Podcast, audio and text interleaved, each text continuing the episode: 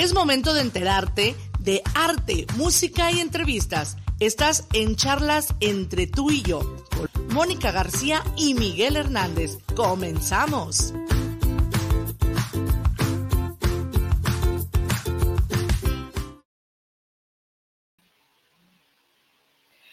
Hola, hola amigos, ¿cómo están? Buenas tardes.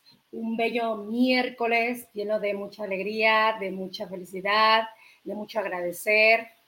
Eh, que arriba Jalisco, arriba toda la, República Mexicana, por todos lados donde nos escuchen, donde nos vean.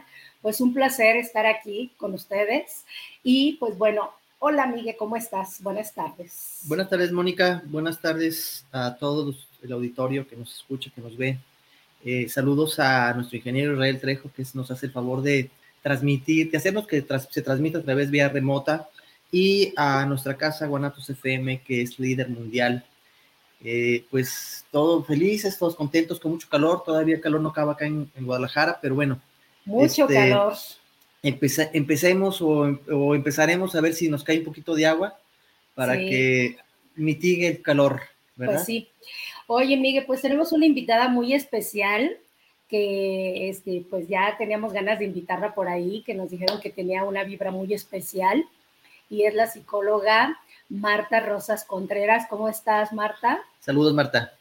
Hola, ¿qué tal? Muy buenas tardes. Gustazo el poder platicar ahora con ustedes. También aquí con muchísimo calor, caray. Yo encantada de la vida de tener el espacio para poder compartir con ustedes unos minutos. ¿En México hace también? estás en México, ¿verdad? Estoy en la Ciudad de México, así es. Pero es más este, lluvioso. Ahorita está lloviendo, de hecho, pero el calor se siente hasta bochornoso. Ojalá nos caiga padre, como dicen, para relajar un poquito. pero sí, ahorita está muy pues, bochornoso. Ay, qué bueno, pues bienvenida, hermosa, qué bueno que estás con nosotros. Y pues, a ver, cuéntanos eso de la pareja en la sociedad actual, porque es muy interesante, se oye muy interesante, y yo creo que a mucha gente le va a caer como que les va a caer mucho, le va a caer muchos 20 y sobre todo pues van, vamos a entender todos a final de cuentas porque todos de alguna manera hemos tenido parejas o hemos tenido este pues nuestras discrepancias con nuestras parejas y que pues nuestra psicóloga invitada nos va a hacer el favor de platicarnos precisamente todo ese tipo de, eh, de, situaciones que pasamos como pareja, ¿sí? Entonces, bueno, pues yo le cedo la palabra a nuestra invitada, a nuestra psicóloga, y pues bienvenida nuevamente. Oye, que muchísimas gracias. Dale, un gustazo saber que, eres, me dijiste que eras sobrina de eh, Rafael Contreras. De Rafael Contreras. Ah, el jockey. Así, es. El jockey. Oye, por cierto, un, un gran saludo a, este, a tu tío, ¿verdad? Mi tío. Pues un gran saludo y un abrazo. una finísima persona, ¿eh? Sí. Ay, es extraordinario, ¿qué quieren que yo les diga? no sé, no sé. Nosotros tenemos, le, le, tenemos un grato, grato cariño, grato recuerdo Esperemos poderlo tener nuevamente en el programa, eh, que nos, nos cuente sus anécdotas, eh, porque son muchas las que él tiene. Oh, muchísimas, como parte precisamente de todo este rollo, como bien comentas, de la cuestión de las parejas. Exacto. ¿Por qué me llamó mucho la atención este tema? Yo creo que lo comentaste bien. En muchas ocasiones, mucho de lo que llega a consulta es precisamente esta necesidad de decir, híjole, pues, ¿qué pasa conmigo? Que algo como que no acaba de hacerme match, ¿no? Yo intento, intento, quiero generar, quiero tener una extraordinaria relación y parece que absolutamente nada me sale, o al revés, no quiero que se vaya, algo estoy haciendo mal, estoy generando cosas que no son como tan buena onda conmigo, pero si lo pensamos fríamente, a menos que ustedes me digan lo contrario, yo no conozco a nadie que no quiera ser querido. Es correcto. Y en muchas ocasiones, ahora, y por qué lo comentaba en esta situación de la sociedad actual, porque creo que parte de lo que ha estado sucediendo en este momento es que la sociedad nos ha acostumbrado a que las cosas son demasiado, si no son satisfactorias, son desechables.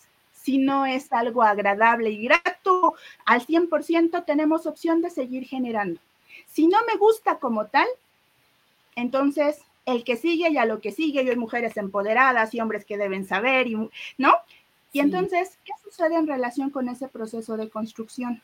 O al revés, nos ha llevado a pensar que de repente las parejas felices es porque se han encontrado, han trabajado lo suficiente y están perfectamente bien engarzados, que merecen tener esa maravillosa relación.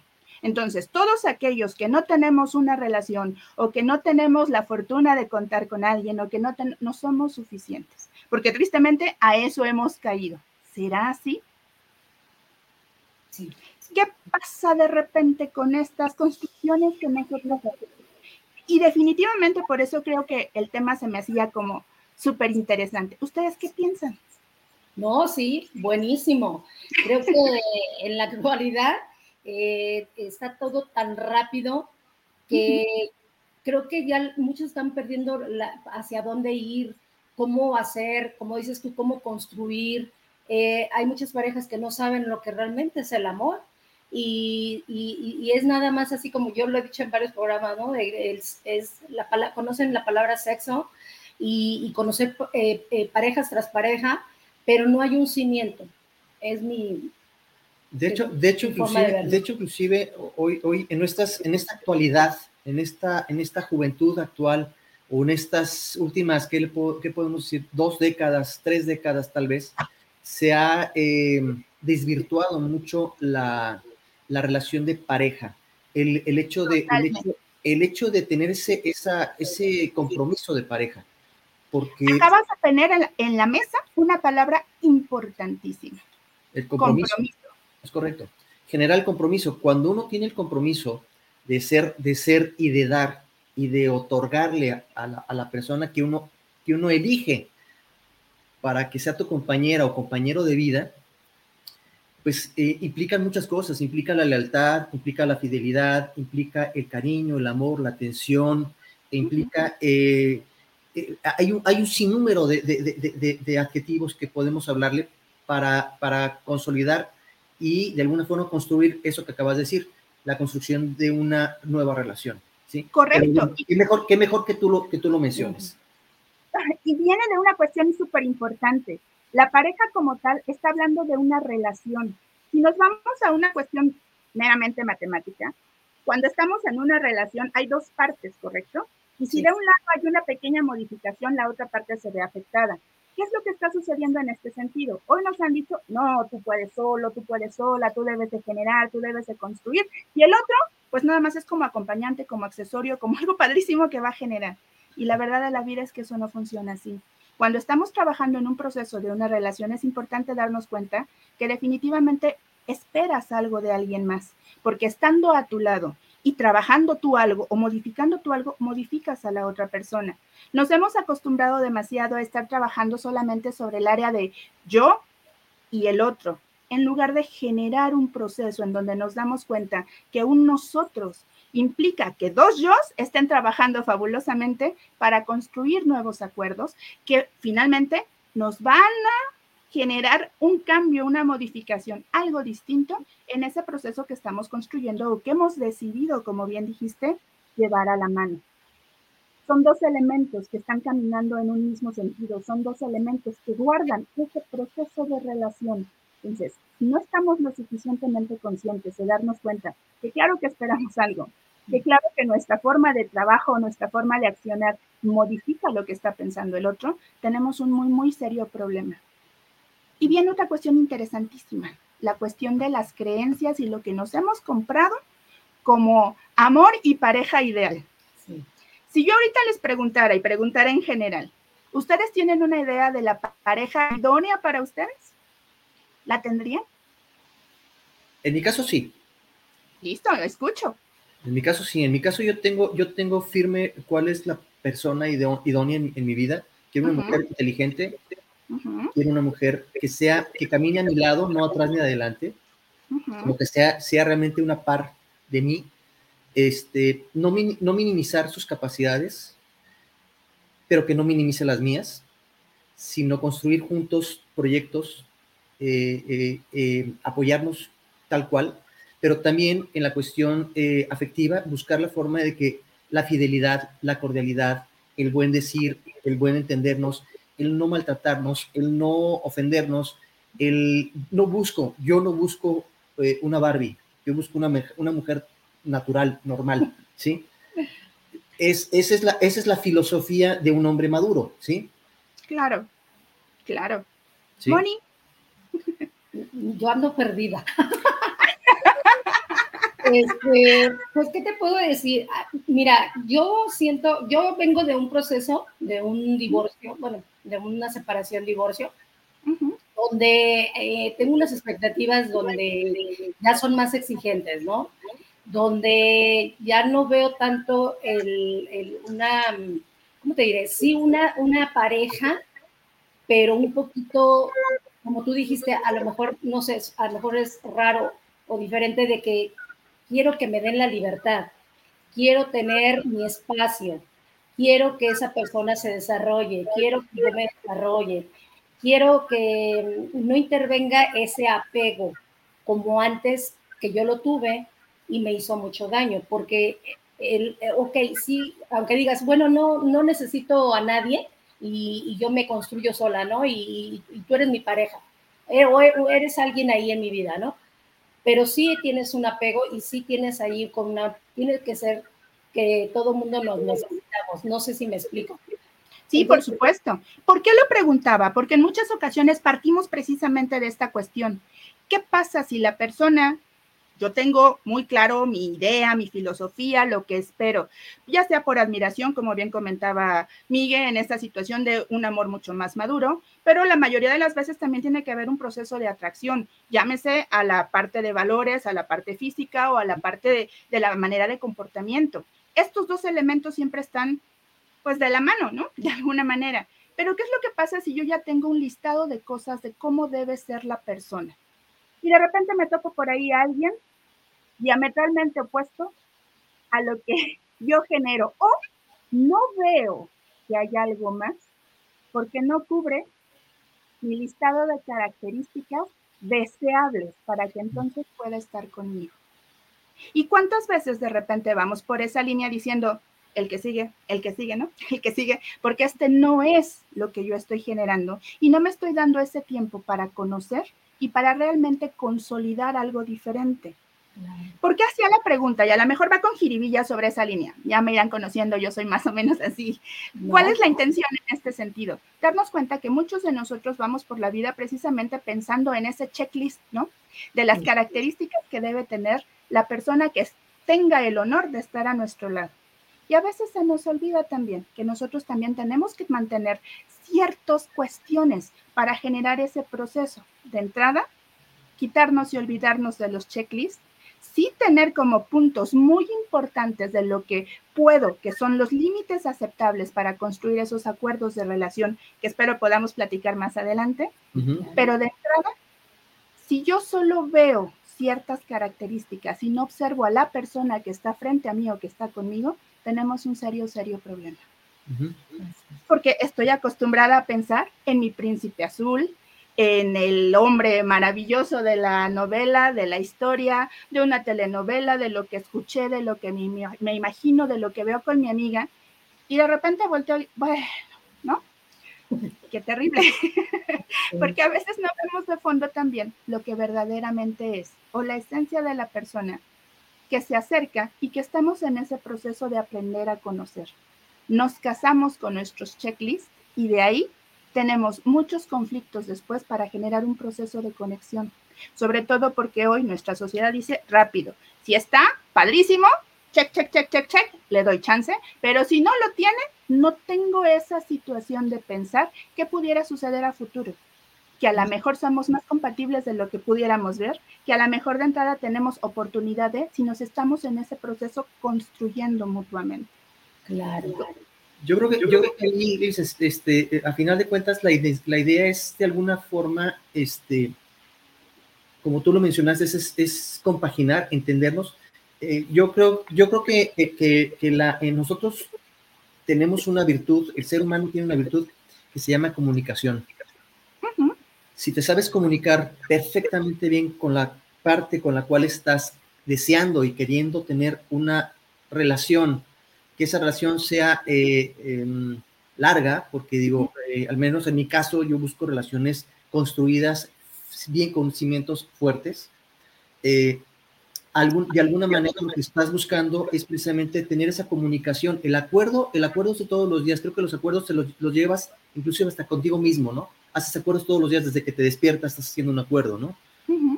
pero, pero los acuerdos comunes como pareja creo que son más, más, no complejos, sino más dialogados, ¿sí? Más dialogados para que de alguna forma puedas empezar a construir algo mucho más estable, donde yo me pueda dar a entender y me pueda conocer como yo pueda conocer a la, parte con la cual yo estoy pretendiendo llevar una vida conjunta, ¿no? No sé si... Pero es importante lo que acabas de comunicar, porque cuántas veces los acuerdos que realizamos cuando realizamos en pareja en realidad algo, es, bueno, para que no se enoje le digo que sí.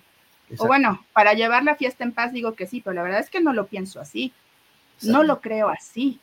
Y después me estoy quejando, yo cambié por ti, yo dejé por ti, yo no estoy haciendo lo que yo necesito, lo que yo quiero en este momento por ti.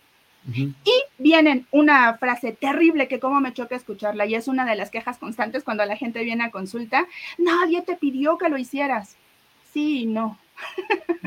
porque si tú aceptaste y no aprendiste a conocer también, porque no te comunicaste adecuadamente con la persona con la que estás, tus necesidades básicas, tenemos un serio problema ahí, porque entonces no estoy haciendo acuerdos conscientes, estoy haciendo acuerdos para no pelear o para mantener a alguien a mi lado, no a alguien que me ayude y me nutra para ese proceso de crecimiento. Que de repente esa es otra de las cuestiones que hemos olvidado en estos procesos. La pareja no solamente es un accesorio que luce, es una persona que te llena de una magia muy especial donde mutuamente aprendes a crecer. Yo, digo, yo digo, te suma, ¿no? Claro, suma suma, es así. Y no tienen por qué crecer en el mismo ritmo, ni a su mismo espacio, ni en su mismo tiempo, porque finalmente son dos juntos, pero con los procesos separados y cada uno lleva su propio ritmo. Que uno vaya antes y otro vaya después no significa que sea mejor o peor, pero el mantener esa relación de la que hablábamos al principio, sí te permite darte cuenta que puede ser inspiración para que el otro quiera crecer contigo y entonces vayan manteniendo algo sano que sea benéfico y nutritivo para los dos. Claro. En, mi caso, por ejemplo, digo, menciono, menciono mis casos personales porque al final de cuentas pues son no tanto vivencias, sino cuestiones propias mías. Yo soy una persona emocional, ¿sí? Manejo mis, eh, según mis emociones son las que de alguna forma me mueven. Cuando hay felicidad en mi alma, en mi corazón, ¿sí? Obviamente, pues mi, mi espíritu está muy, muy elevado, por lo tanto, pues deseo eh, llegar a cumplir expectativas que a lo mejor ni yo mismo esperaba cumplirlas no sé si me doy a entender, porque existe, un, éxtasis, existe un éxtasis muy alto, porque, porque tu vida está, la estás llevando tal, a tal nivel donde realmente estás conforme contigo y conforme con la pareja de alguna forma con la cual estás compartiendo y de alguna manera estás construyendo algo y quieres tú darle, darle esa protección, porque al final de cuentas la función del hombre es darle protección a la mujer en todos los ámbitos, para que la mujer se sienta de alguna forma cobijada por esa parte, ¿no? No sé si estoy mal. Qué interesante, pero es una cuestión bien complicada. Me acabas de acordar a una persona con la que de repente eh, generamos mucho, mucha polémica y mucho conflicto por esta situación de los roles sociales. Eso es padrísimo y se oye maravilloso. ¿Qué mujer no querría a un hombre protector que la cuide, que la mime, como acabas de comentar? Pero ¿cuántos hombres de repente o cuántas mujeres están dispuestas también a luchar por sus sueños? Y a darse cuenta que a veces esa protección de la que estás hablando implica también que pueda viajar, implica también que pueda tener otro tipo de desempeño diferente y a lo mejor dejar ciertos espacios muy importantes como sería formar una familia porque está generando otro tipo de cuestiones. ¿Cuántas personas cuando empieza ese proceso de conocimiento hablan de temas tan importantes como estos, las familias, los tiempos, las carreras, los sueños? Pocas. Yo estoy, de acuerdo, yo estoy de acuerdo contigo, incluso, incluso yo en, lo, en, lo, particular, yo, yo, no le, yo no lo voy a coartar, la, como tú lo dijiste, es, una cosa es la relación y otra cosa el, el individualismo, perdón, con la finalidad de que cada quien pueda desarrollarse como mejor le convenga. Si yo puedo estar dentro de esa eh, función o ella puede estar dentro de mi función, que de alguna forma podamos crecer eh, no tanto en la cuestión eh, relación, sino en la, presión, en la cuestión eh, profesional. Si yo puedo apoyarla o, él me puede apoyar a mí, pues qué mejor, es más fácil para, ambos, para ambas partes, porque va conociendo mi, mi rama profesional como yo conozco la de ella, ¿no? Entonces, de alguna forma es como un crecimiento integral. ¿sí? Totalmente. Que esa es parte de la idea, nutrir es en nosotros. No, nutrirnos de manera individual, pero ir generando que algo dentro de ese nosotros nos dé la pauta para seguir buscando más cosas, que a través de yo desarrollarme al máximo, inspire a la otra persona a que también se desarrolle al máximo. Es tender la mano y decir, tengo estas capacidades, cualidades, cosas que quiero y deseo por elección compartir contigo.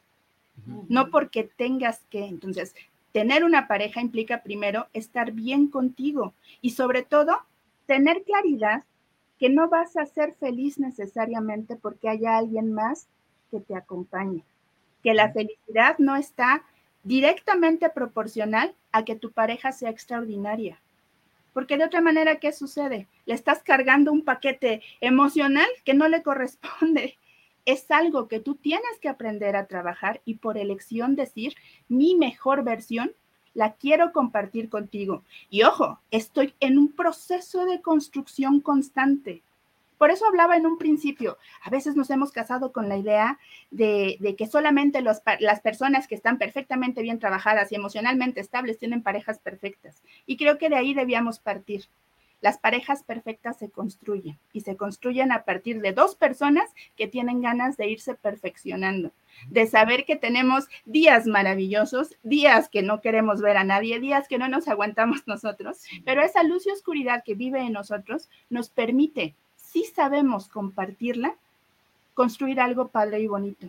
Porque la mayoría de las veces, hoy por hoy, seguimos mostrando solamente nuestra parte feliz y de repente el otro se asusta, ¿no? Cuando te ve fuera de sí o en malos momentos o triste o llorando, ¿qué le pasó? Si yo estoy con ella porque es extraordinariamente feliz o porque de todo se ríe o porque siempre encuentra algo padrísimo. Que como personas tenemos nuestros días buenos, nuestros días malos, nuestros demonios y nuestras cosas que trabajar.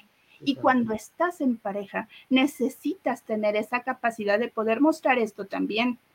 De otra manera, estás construyendo una barrera súper importante que solamente le da la mitad a la, a la, otra persona que está contigo y no está siendo lo suficientemente honesto como para mostrarte tú.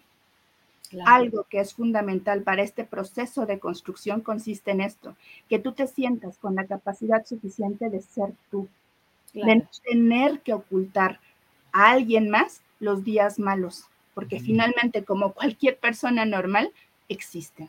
Claro. Oye, Marta, ¿tú, tú qué piensas ahorita en la, actualidad? ¿Por qué crees que, bueno, yo veo los índices que hay mucho divorcio, hay mucho el, no querer, como dices, inventar, y hay mucho, mucho divorcio de parejas jóvenes. No sé o de muchas personas que incluso ya no quieren casarse, que están muy cómodos precisamente en los estados nada más de ahora soy un hombrecito, ahora soy una mujer extraordinaria. Bueno, para mí tiene eh, varios detalles en consideración y vamos checando ciertas cosas. Nos hemos casado con ideas o con mitos o estereotipos. ¿Cuántas veces nos han vendido la idea de que somos seres incompletos?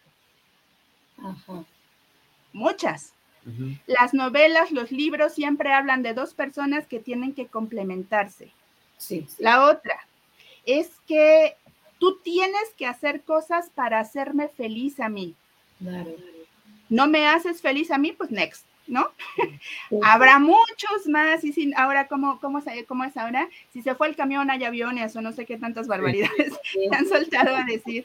O la otra, todavía mucho más romántica, la cuestión de las almas gemelas. Es que estoy esperando a mi alma gemela que venga y me ilumine y entonces sentir ese chispazo y si no siento el chispazo, no lo quiero. Y tampoco me doy la oportunidad de compartir. ¿Por qué hoy no tenemos tantas parejas o por qué truenan tanto o tronamos tanto porque es así? Porque en muchas ocasiones no nos damos cuenta de ese proceso de construcción no nos tomamos el tiempo para conocer a la persona que está y no nos gusta darnos cuenta que no es tan perfecta como yo quisiera o como yo quiero. Y si no me llena y si no cubre mis expectativas, no trabajo junto a ella para darle una situación diferente. Uno. Y dos, porque tenemos hoy por hoy mucho miedo a perder la libertad. Y no nos hemos dado cuenta que estar en pareja no es perder libertad, que yo creo que ese es un tema también bien interesante. Creemos que tengo que decirle, tengo que mostrarle, entro en pánico al compromiso, no quiero compromisos, no quiero responsabilidades, si no es lo que debe ser, no lo quiero. Hay por ahí una cosa bien interesante que se llama de un tiempo a la fecha el síndrome de Simón. ¿En qué consiste esto? Se presenta básicamente en los chicos eh, alrededor de los 20, 20 a cuarenta y tantos años, o sea, un rango casi, ¿no? en estos espacios donde empezamos a conocernos. ¿Qué implica? Es un acróstico. Simón significa chico soltero, inmaduro en la parte afectiva. ¿Por qué? Porque lo único que quiero es una satisfacción inmediata, no me interesa trabajar absolutamente nada más. Totalmente materialista. ¿En qué sentido? Yo trabajo, yo genero, yo hago, yo gano mis cosas, yo las he manejado. Obsesionado totalmente con el trabajo porque tenemos el estatus, las reglas, lo que tengo que cubrir, le está el altamente competitivo y totalmente narcisista.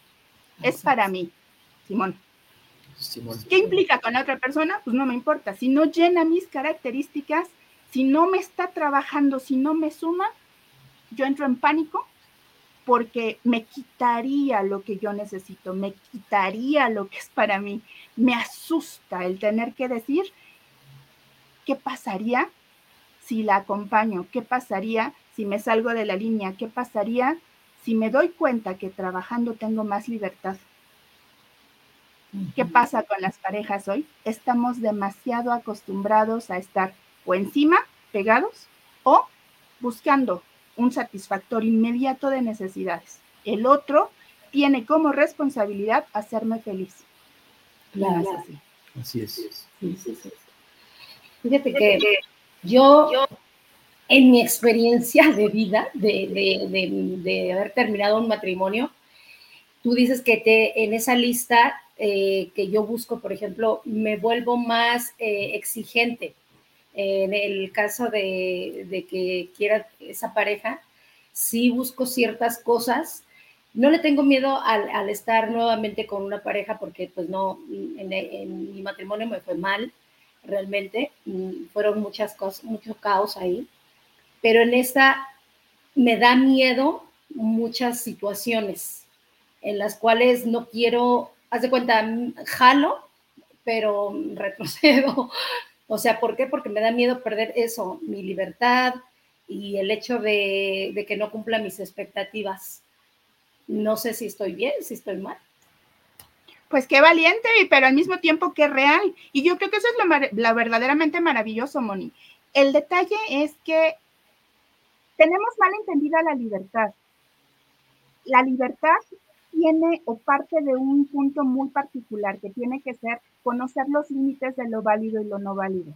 Y es un proceso de trabajar constantemente muchas cosas.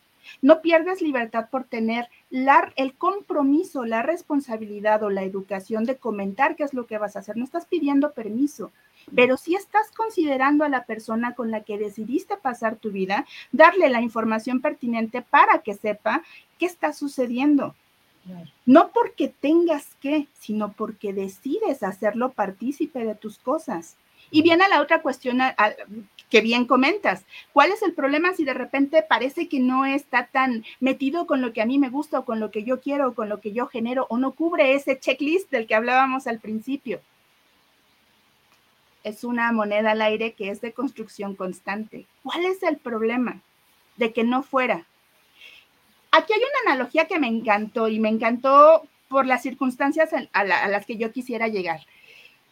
¿Qué pasaría si viéramos el hacer pareja como entrar a un parque de diversiones? ¿Qué pasa cuando vamos a un parque de diversiones? ¿Vas con la expectativa de a ver qué hay, qué me gusta? ¿Conoces todos los juegos? No. ¿Cómo los vas a conocer? Subiendo y jugando. Usándolos usándolos, es así. Se oye fea la palabra, pero vamos a guardar las dimensiones, pero sí, usándolos. Es llevando este proceso donde me atrevo a estar ahí. Pero hay una cuestión bien interesante. ¿Te puedes quedar constantemente y eternamente en el parque de diversiones? No. No. Pues Sabes que se va a terminar. sí. ¿Sufres en ese momento porque se va a terminar? Así es. Porque al final de cuentas que es, que es, que es, hay, un, hay un término, a final de cuentas, hay, hay así como entraste, tú, tú tienes un, un, una hora para salir, ¿sí? Totalmente, pero ¿por qué estando ahí no estás pensando en que se vaya a terminar? Estás pensando en todo lo que sí puedes tener al alcance, en todos aquellos juegos que están a tu eh, disposición, todo aquello que puedes generar estando dentro del parque. Vámonos a la cosa más extrema. Se acabó el tiempo, terminó tu hora, hora y media, dos horas, lo que sea que vayas a estar. ¿Cómo sales? Pues extasiado, a gusto, tranquilo, feliz, porque subiste a los juegos a los que a lo mejor no conociste, o no tenías, no tenías noción de que te ibas a divertir tanto, o, o tu expectativa de la diversión superó más allá de lo que tú estabas pensando no sé, digo, estoy pensando por el lado positivo, porque puede ser el lado negativo, decir, sabes que no era lo que yo buscaba, en realidad no me gustó los juegos, en realidad me aburrí, este, no vuelvo a regresar, o sea, si me voy a los dos, a los dos extremos, ¿no? Tiene ambas, ambas vertientes, por supuesto, pero la mayoría de las veces cuando sales del parque de diversiones, tienes la idea de decir, regreso a estos juegos, estos sí, estos no, pero mientras estuve jugando, no estaba preocupada porque terminaran. Entonces, ¿qué es lo que sucede y qué es a lo que yo quería llevarlo en este sentido con la pareja? Si yo al entrar a este parque de diversiones, vengo pensando en que se me va a acabar, en que va a ser igual que el otro, en que ya no está, que la vez pasada me caí, que ya no genero, estoy sufriendo mi tiempo. ¿Qué pasa en ese sentido? Pues mejor no voy. Exacto. Pero me estoy perdiendo muchas oportunidades de aprender a conocer, de subirme a otros juegos, de generar otro tipo de cuestiones y de pasar un muy buen momento no estoy diciendo con esto que todas las relaciones tengan necesariamente que terminar, porque a lo mejor regreso al día siguiente y digo, me vuelvo a subir a este, o intento cosas diferentes, o disfruto de manera diferente. Pero voy con esa apertura de conocer, no con ese limitante de, porque ya me fue mal, no lo vuelvo a intentar. Así Sí, cierto. Sí, yo, yo normalmente, normalmente siento cuando, cuando, por ejemplo, el caso de que dice Mónica, que eh, pues siente ella ciertos temores en base a, a fincar alguna relación nueva por, por las expectativas que a lo mejor ella eh, se crea o está creándose y por las vivencias que de alguna forma tuvo ella y que no fueron agradables en su vida y de alguna forma pues es como como como la parte la parte bonita pero también la parte oscura de, ella entonces eh, no sabe dónde ubicarla no como que ese punto medio no está este no está estabilizado, de repente se puede ir arriba, se va abajo, eh, vuelve a brincar arriba, pero nunca existe ese punto medio donde ella puede decir, ¿sabes qué? Eso es lo que realmente yo pretendo eh, tener. Busco, ella lo dijo, busca a alguien que tenga, que le dé la libertad, ¿sí? O sea, no le está hostigando, que, es lo que yo quiero entender eh, en, sus palabras, que no le esté hostigando, que no esté, este, que no esté atrás de ella todo el tiempo, sino que le dé la confianza, la libertad de, de, ser ella y de tener ella la libertad de hacer lo que se le pega la gana, como tú lo mencionas, siempre, siempre y cuando este, exista esa comunicación de decir, oye, ¿sabes que voy a hacer esto? Solamente te notifico, no te estoy pidiendo permiso, te aviso y te notifico lo que va a suceder, lo que pienso hacer, ¿sí? Porque como individualismo creo que existe esa, esa, esa apertura, ¿no? Y uno que es el receptor, pues uno tiene que decir, ok, perfecto, ¿sí? cualquier cosa que, necesites, estoy para, dar, para, para, para ayudarte, ¿no? Porque esa es la parte fundamental que uno quiere darle a la mujer, ¿sí? Esa protección, aunque estemos lejos, darle la protección. Aquí estoy yo para ti, ¿sí? En el momento que tú me necesites, pero te doy la libertad de hacerlo. Tenemos que trabajar ahí sobre las expectativas que nosotros tenemos. ¿Qué creencias tengo que tiene, que debe de tener la otra pareja? Por ejemplo, ¿cuántas veces tenemos una idea preconcebida de lo que yo considero que es deseable en el otro. ¿No lo tiene, entonces tiene tache? ¿No lo tiene, entonces no lo intento? No. No, no. No, porque, porque a final de cuentas, a final de cuentas tienes la, posibilidad de, intentar o no intentar, pero es una decisión personal, es una decisión tuya. Totalmente, son decisiones y que a veces necesitamos darnos la oportunidad de volver a generar. ¿No me va a dar la libertad? Bueno, ya le expliqué en qué consiste mi libertad, ya tuve la confianza de platicar y de poder eh, pelotearlo de alguna manera, lo que yo necesito, lo que yo busco y lo que él quiere y lo que él espera, que a lo mejor esperamos lo mismo y estamos más nerviosos de lo que en realidad va a suceder. Exacto. Pues sí. ¿Cómo saberlo? Jugando. Jugando.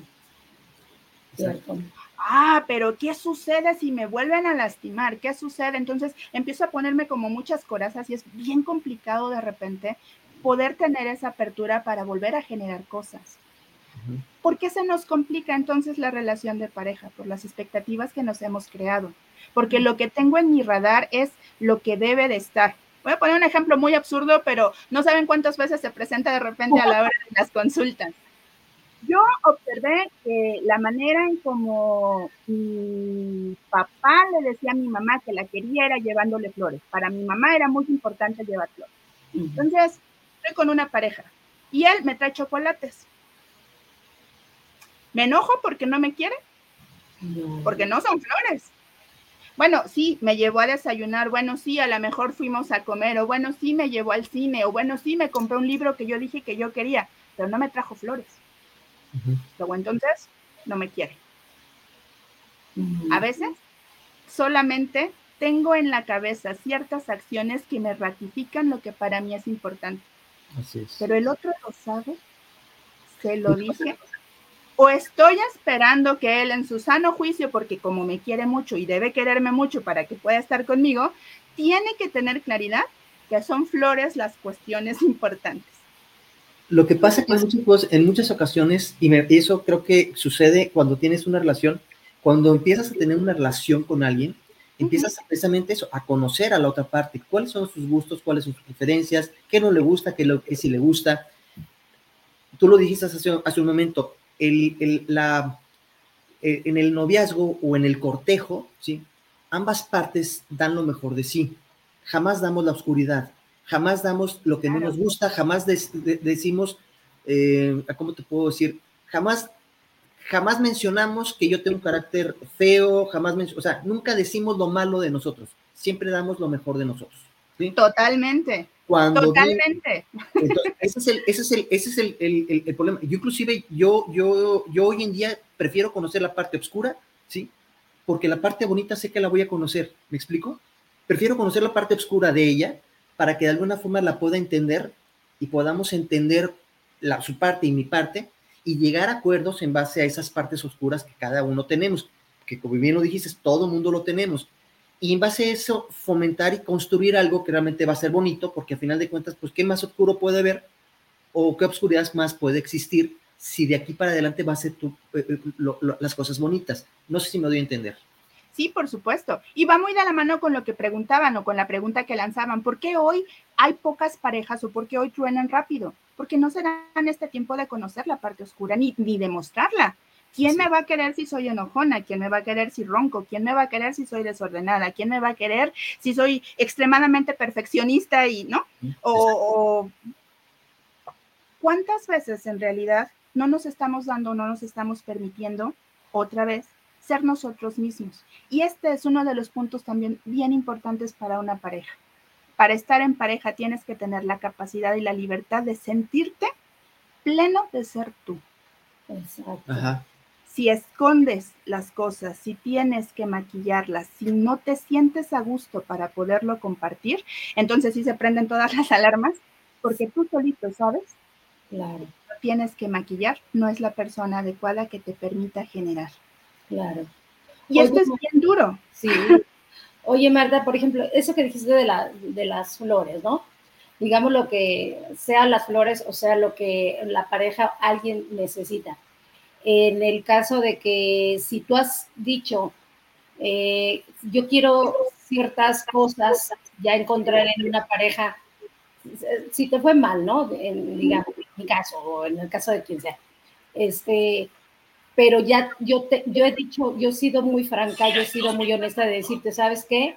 Este, esto es lo que quiero, esto es hacia donde voy, eh, eso de las flores, ¿no? Si hay algo muy, muy, muy especial que yo quiero y requiero que sea y es importante para mí, si no se habla o si no se hace, ¿se daña?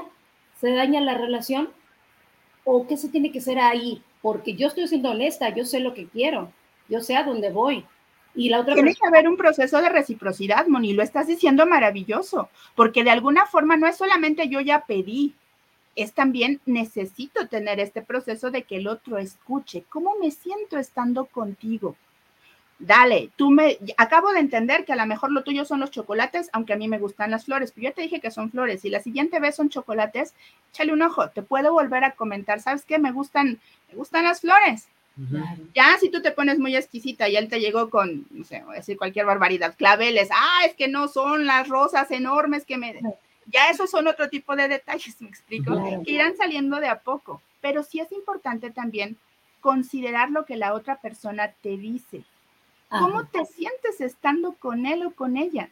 ¿Por qué? Porque si de alguna forma no te escucha o no toma en consideración tus necesidades o lo que estás diciendo, entonces se vuelven a prender todas las alarmas y los focos rojos. No es yo así quiero, si quieres a esta muñeca hermosa, entonces te tienes que ajustar. O yo así soy, esta es la manera como este papacito chulo va a estar contigo. No funciona de esta manera, ¿saben? Porque entonces no estamos buscando un proceso de construirnos en pareja. Yo estoy considerando algo muy interesante. Cada uno de nosotros tiene como pues una historia detrás, su pasado, sus formas, sus estilos, su forma de comunicarse. Pero cuando estamos construyendo algo entre nosotros, necesitamos buscar que haya ceder de un lado, ceder del otro y esta parte de acuerdos intermedios donde estamos trabajando los dos, ser nuestra zona segura. No porque yo así lo hacía, tiene que ser así. No porque así lo hacían mis tíos, mis papás, mis hermanos, mis abuelos, deba de ser así. Es que nos funciona a los dos y que en este punto intermedio es benéfico para los dos. Ahí entramos en otro tema también bien escabroso y bien importante. La pareja pareja es par. El eje de las decisiones y de los acuerdos no son los usos y costumbres de las familias, de los amigos, de los, del contexto en el cual tú venías. Tiene que ser el eje lo que par a ti y a mí nos es conveniente y necesario. Yo cedo un día, tú cedes otro pero estoy cediendo porque elijo en ese momento escuchar tus necesidades y trabajar sobre lo que a nosotros nos es funcional. Nosotros.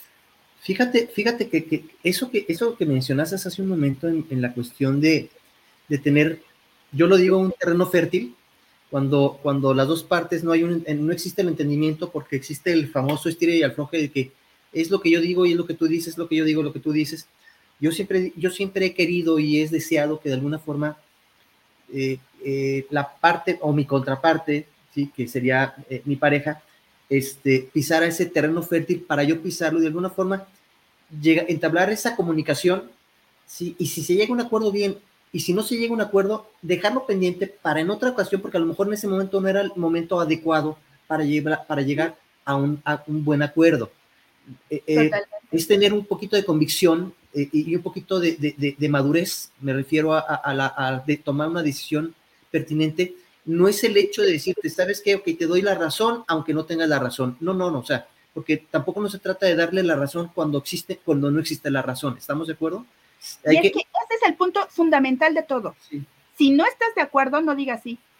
Exacto, exacto y, estamos Argumenta por qué no estás de acuerdo. Dame las contrapartes y entonces analicemos qué nos es funcional. Pero si yo dije sí, estoy frito. Estamos en el derecho de, decirlo y hablarlo, pero tampoco no están en, a veces, y, yo lo digo normalmente porque ustedes mujeres suelen explotar con mucha facilidad, ¿sí? Cuando de alguna forma nosotros hombres las, tratamos de confrontar cuando, cuando están de alguna forma un poquito más eh, ríspidas ustedes, y las confrontamos, ustedes luego, luego truenan. Nosotros tenemos que buscar la forma donde mm, esa parte donde la mujer explota, no explote, ¿no? Sino que eh, eh, razone, ¿sí? Que entiendan nuestro pensar, no que diga, es que, es que no, no te entiendo y se cierran ustedes en su mundito y se quedan en su mundito y esperar a que ese mundito este, eh, Va a sacar mi lado oscuro.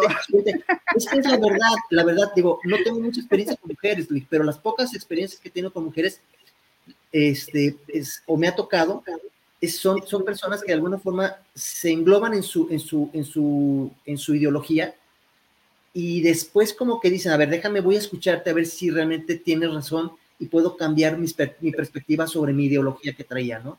pero necesito darle tiempo a que, te, a que, ese, que ese proceso, de ese proceso donde están un poquito con el, con el, como la olla express, ¿no? A quitar el, el, el, chirroncito ese para que el, vapor fluya, ¿no? Entonces, Totalmente. Dejarlas, dejarlas, ¿sí? Y ese es mi consejo inclusive para, para todos los hombres, déjenlas a que, a que, a que, se, a que suelte un poquito el vapor. Lo voy a comentar de una manera diferente, pero va sobre la misma línea. Sí, no, porque dije, si no me va a sacar el león aquí también y voy a empezar como que de las mujeres somos. no, ya, en serio. ¿Qué es lo que sucede en este sentido? No somos iguales, eso es así. Biológicamente no somos iguales y la manera en como nosotros percibimos las emociones es totalmente diferente. ¿Cuál es el tema? Y, y esa es la parte importante. Yo quiero que el otro resuelva como yo resuelvo. Yo quiero que el otro eh, esté en la misma sintonía en la que yo estoy. Pues, de entrada, no, somos diferentes. Las mujeres sí somos más emocionales porque nuestro cerebro está conformado de manera totalmente diferente. Porque sí, definitivamente somos de, generar y de conectar y de yo te dije y entonces si me acuerdo y tener un saco. Y el hombre está acostumbrado a resolver. ¿Y qué es lo que sucede? yo mujer necesito expresar, tu hombre me das una solución, si yo me compro la idea de no me estás escuchando, yo no estoy pretendiendo que tú me soluciones, estoy pretendiendo que tú me escuches. Pero ¿qué pasa si no tengo la claridad de decirle de entrada, quiero que me escuches? Y solamente escucho rápido, solución, porque entonces eso me hace hombre, eso me hace en el checklist, ¿no? soy extraordinario, macho alfa maravilloso, este, le resolví. Si yo, mujer, lo que quiero es que me escuche y este me sigue diciendo alternativas y me está generando cosas que tal vez en ese instante no necesito, porque yo no estoy buscando soluciones, estoy buscando expresarme, ya armamos la segunda, la tercera guerra mundial. Claro, claro. ¿De dónde tenemos que partir? Vengo a compartir contigo mi sentir vengo a solamente a que me escuches. Escúchame. Yo lo que pretendo es que me escuches. Al revés, ¿sabes qué? Hoy me fue terrible. Necesito que tú me auxilies con esto que tienes a ver si podemos generar una solución diferente. O, ¿sabes qué? Hoy vengo pesadísimo del trabajo, hoy me han pasado infinidad de cosas. Hoy me voy a mantener en silencio y no tiene que ver nada que ver con que tú hayas hecho algo o esté molesto contigo. Tiene que ver con el contexto en el cual me estoy desenvolviendo. Pero ¿cuántas veces nos compramos ideas, creencias o historias? No me habla, algo hice mal. No me habla, claro, se acordó de la vez pasada y entonces como el desayuno no se lo acabó y yo pienso que es, ¿no? Y me fui como gorda en tobogán y ya no hay quien lo pare. Entonces estoy molesta en realidad o estoy molesto en realidad, no por lo que sucede en el momento, sino por lo que yo ya me imaginé que el otro pensó y entonces lo doy por hecho y ahí valió todo. Mm, sí. Ok. Oye, Marta, eh, en esta actualidad hay muchas que se preguntan, y, también yo creo que puedo incluirme ahí, donde están luchando con una pareja narcisista. Y narcisista ya te está diciendo aguas, ¿no? Sí, claro. Y, son desde, desde edades muy, muy jóvenes, donde te encuentras o, la mujer o el hombre narcisista, donde ha de ser lo que siempre dicen ellos, ¿no? Lo que tiene que cumplir él y solamente él y, o ella. ¿Y qué tienes que hacer ahí? Porque es un desgaste emocional tremendo, tremendo. Y como para sostener, no, o sea, hay alguien que te diga, a ver, dime, porque incluso, o sea, si, si, si no has hecho las cosas bien, incluyendo las, eh, ¿cómo se le puede decir? La, la, parte sexual, ya también es otro plus a, que te esté yendo de la patada. ¿Cómo sostienen así las parejas esa situación? Uf, qué buen tema. Mira, a veces creo o más bien, qué buena reflexión. ¿Cuántas veces la, nos quedamos con alguien porque es lo deseable? ¿Cuántas veces pienso yo que eh, le aguanto lo que sea porque finalmente más vale malo por conocido que bueno por conocer. Biológicamente también nuestro cerebro es flojón, entonces no le gustan los cambios, aunque digamos que sí, que somos muy abiertos, no es cierto, no nos gustan los cambios. Y tiende a irse a la economía de, de, cuestiones, ¿no? Pues ya lo tengo aquí, ya aquí está, pues ni modo, mejor me quedo calladita, no dice absolutamente nada y que Diosito nos agarre confesados y entonces ya estamos mejor del otro día. ¿Cómo saber si estamos con la persona correcta? Porque de entrada, ¿cómo te sientes estando con ella? ¿Te sientes valorada? ¿Te sientes respetuosa, o sea, que te genera respeto hacia tu persona? ¿O te sientes temerosa? ¿O te sientes poco valorada? Usada. Eso es lo que tendrías que cuestionar. ¿Cómo estoy yo estando con la otra persona, con él o con ella? Si de entrada me genera inseguridad, desconfianza, me siento poco valorada, me siento que no me respeta ni mis opiniones, ni mis decisiones, ni, le interesa lo que le estoy diciendo, o me siento totalmente incomprendida, ¿qué hacen ahí?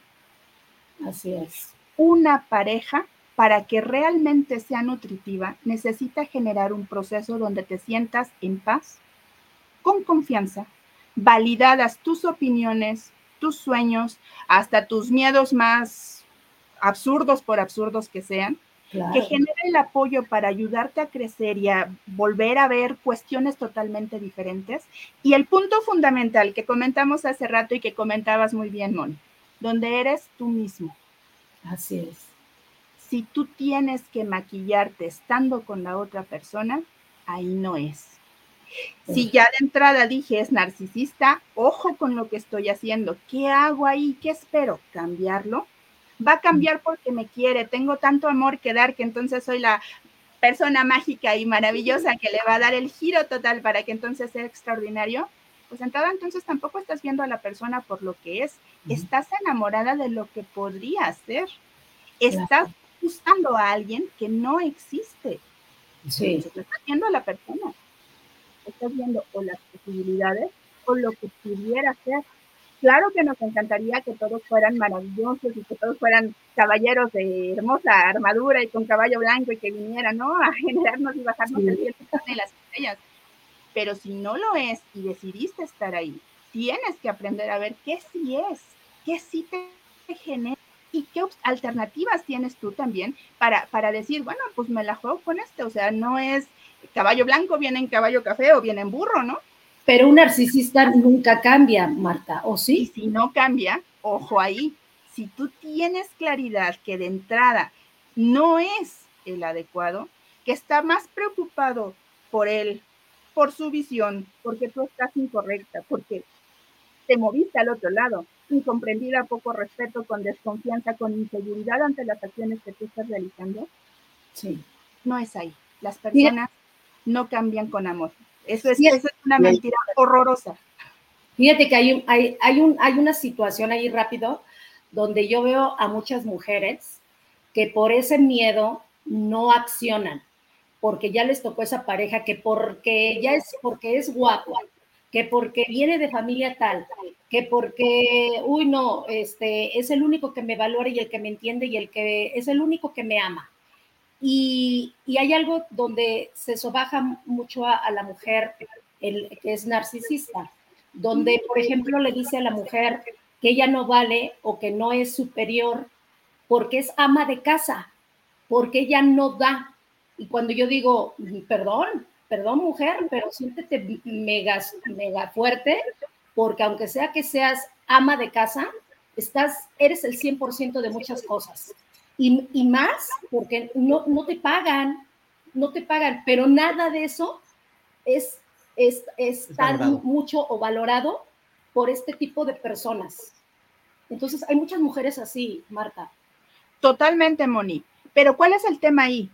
Ahí estás hablando de una cuestión bien importante que tiene que ver con el amor propio o con la valoración que tengas. Ser ama de casa no te hace menos valiosa que una mujer que tenga alguna licenciatura terminada, una maestría, un doctorado. Exacto. ¿Qué es lo que sucede si tú estás esperando que el valor te lo dé? Lo externo, el reconocimiento de la pareja, el reconocimiento del entorno, el reconocimiento de alguien más. Vas a votar a este hombre que no te, con el que no te hizo sentir bien y te mueves a algún otro lado. Pero ¿qué crees? La falta de valoración personal, amor propio, va contigo. Así es. Vas a volver a pasar por el mismo proceso. ¿Por qué? Porque tienes mala suerte o porque tú no has trabajado esa parte de amarte tú y entonces tener un compromiso diferente para aspirar a cosas diferentes. Así es. Y yo quiero, y yo quiero poner este eh, del tema, del tema este que estamos hablando, sí, sí existen y sí existimos esos príncipes azules. ¿Sí? Me quiero apuntar, y me quiero apuntar, porque yo soy, yo estoy chapeadito muy a la antigua, que busco, busco eh, eh, sí llegar con ese caballo blanco con armadura y buscar la forma de cómo poder darle a esa persona a la cual yo quiero y deseo tener, ¿sí? Lo mejor de mi vida. ¿Sí? Entonces, sí existe, sí existimos esas personas. Sí existen, Miguel, y qué gusto escucharte que digas que eres parte de, claro, eso es maravilloso.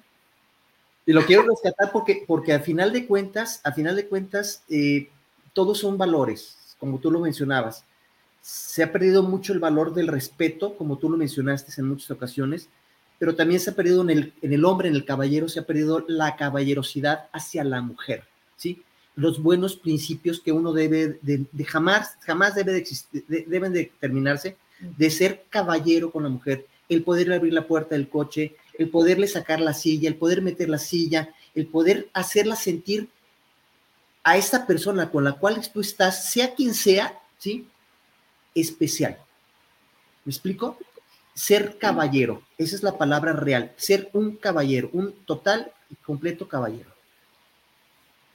Y eso es maravilloso, Miguel, pero ¿qué es lo que pasa hoy en día? Nos vamos rapidísimo a la falta de conocimiento y voy a mezclar ciertos detalles de los que hemos venido hablando. Los noviazgos son cortos porque en realidad no hay mucho, no nos presentamos, presentamos nuestra mejor versión jugando otra vez con las palabras, porque son novios? Porque no vieron lo que había. Están tan enamorados y tan llenos de adrenalina y de un montón de neurotransmisores que solamente riájale y vamos. Antes, con los valores que se tenían, tenías el espacio y el tiempo como para conocer, venían los chaperones, venían muchas cosas. hoy, nada, me gusta, no me gusta, sexo, vamos, hay que probar, hay que estar, el menú, lo que dice, lo que genera, lo que hace. Sí me, si me satisface, listo, dale. No me satisface el que sigue. ¿Dónde nos estamos dando los espacios para conocer, para conectar, para generar, para estar? No nos los damos. Y esto no tiene nada que ver, ojo, no estoy diciendo que, que, tener relaciones antes o después sea bueno o malo, porque esos son otros temas que en los que tendríamos que entrar en polémica. Cada quien tendrá sus gustos.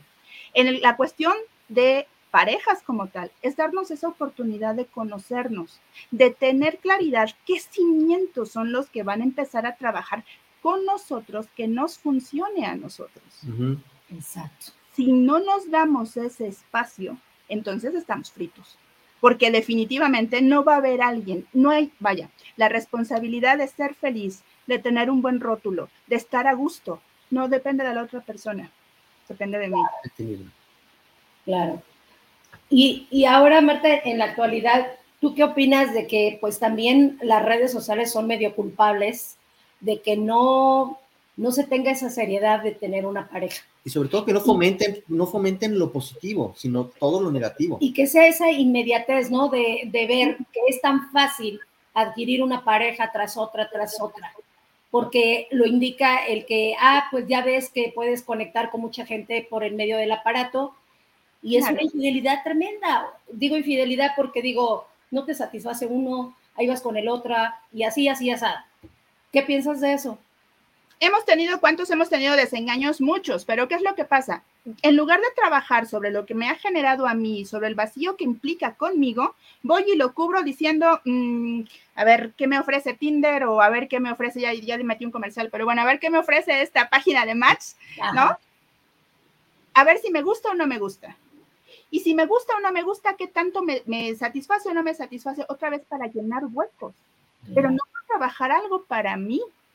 Y hoy parece que lo maravillosamente importante es que todo el mundo te diga, sí, no te dejes, y, y los cucarachos y las malas chicas y los tóxicos y las tóxicas y, y, los narcisistas y los y decimos infinidad de palabras y etiquetamos infinidad de cosas en lugar de ponernos a ver que estamos dejando la responsabilidad del crecimiento en la otra parte.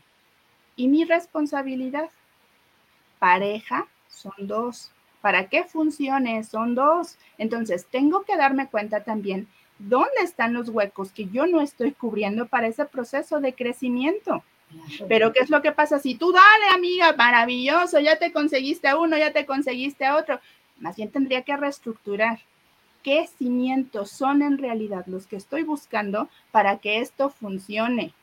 Porque hacer que funcione, chicos y chicas, no es me lo encontré maravilloso. y entonces fue feliz y el resto de sus días y vivieron felices para siempre. No es cierto. Tenemos días buenos y malos. La vida no es maravillosa, la vida es vida y tiene sus altibajos. Hacia una analogía, cuando nosotros tenemos la vida como tal, es como un pulso, un, pulso que vemos en, en los electrocardiogramas. Picos que suben y bajan, pero que avanzan constantemente. Si yo no estoy dispuesto a ver los picos de la otra persona, no estés con otra persona porque la persona no siempre está arriba. Exacto. ¿Qué implica avanzar? Y ojo, dije dos, porque también la otra persona tiene que saber que yo también tengo picos, que hay días que estoy muy arriba, que hay días que estoy muy abajo y que es parte de la vida. ¿Qué nos compete? Vivirla, vivirla como mostrando que hay días muy buenos, que hay días muy malos, que hay días más o menos, pero que constantemente nos tenemos que construir. No me voy a encontrar jamás al príncipe maravilloso. Discúlpame, amiga, qué bueno que tengas muchas cosas muy buenas, pero no siempre estás así. Habrá días en que a lo mejor se te mete león y entonces ni modo, ¿no? No andamos de buen humor. No sé. Y es normal. Miente la persona que dice que es maravillosa, extraordinaria y que no le pasa nada y que siempre está contento y que siempre está de buen humor. Y si eso es lo que está generando, ojo con las cargas tan impresionantes que tiene, porque estoy mostrando una máscara infranqueable que me cobra factura también a nivel personal. Las perfecciones no existen.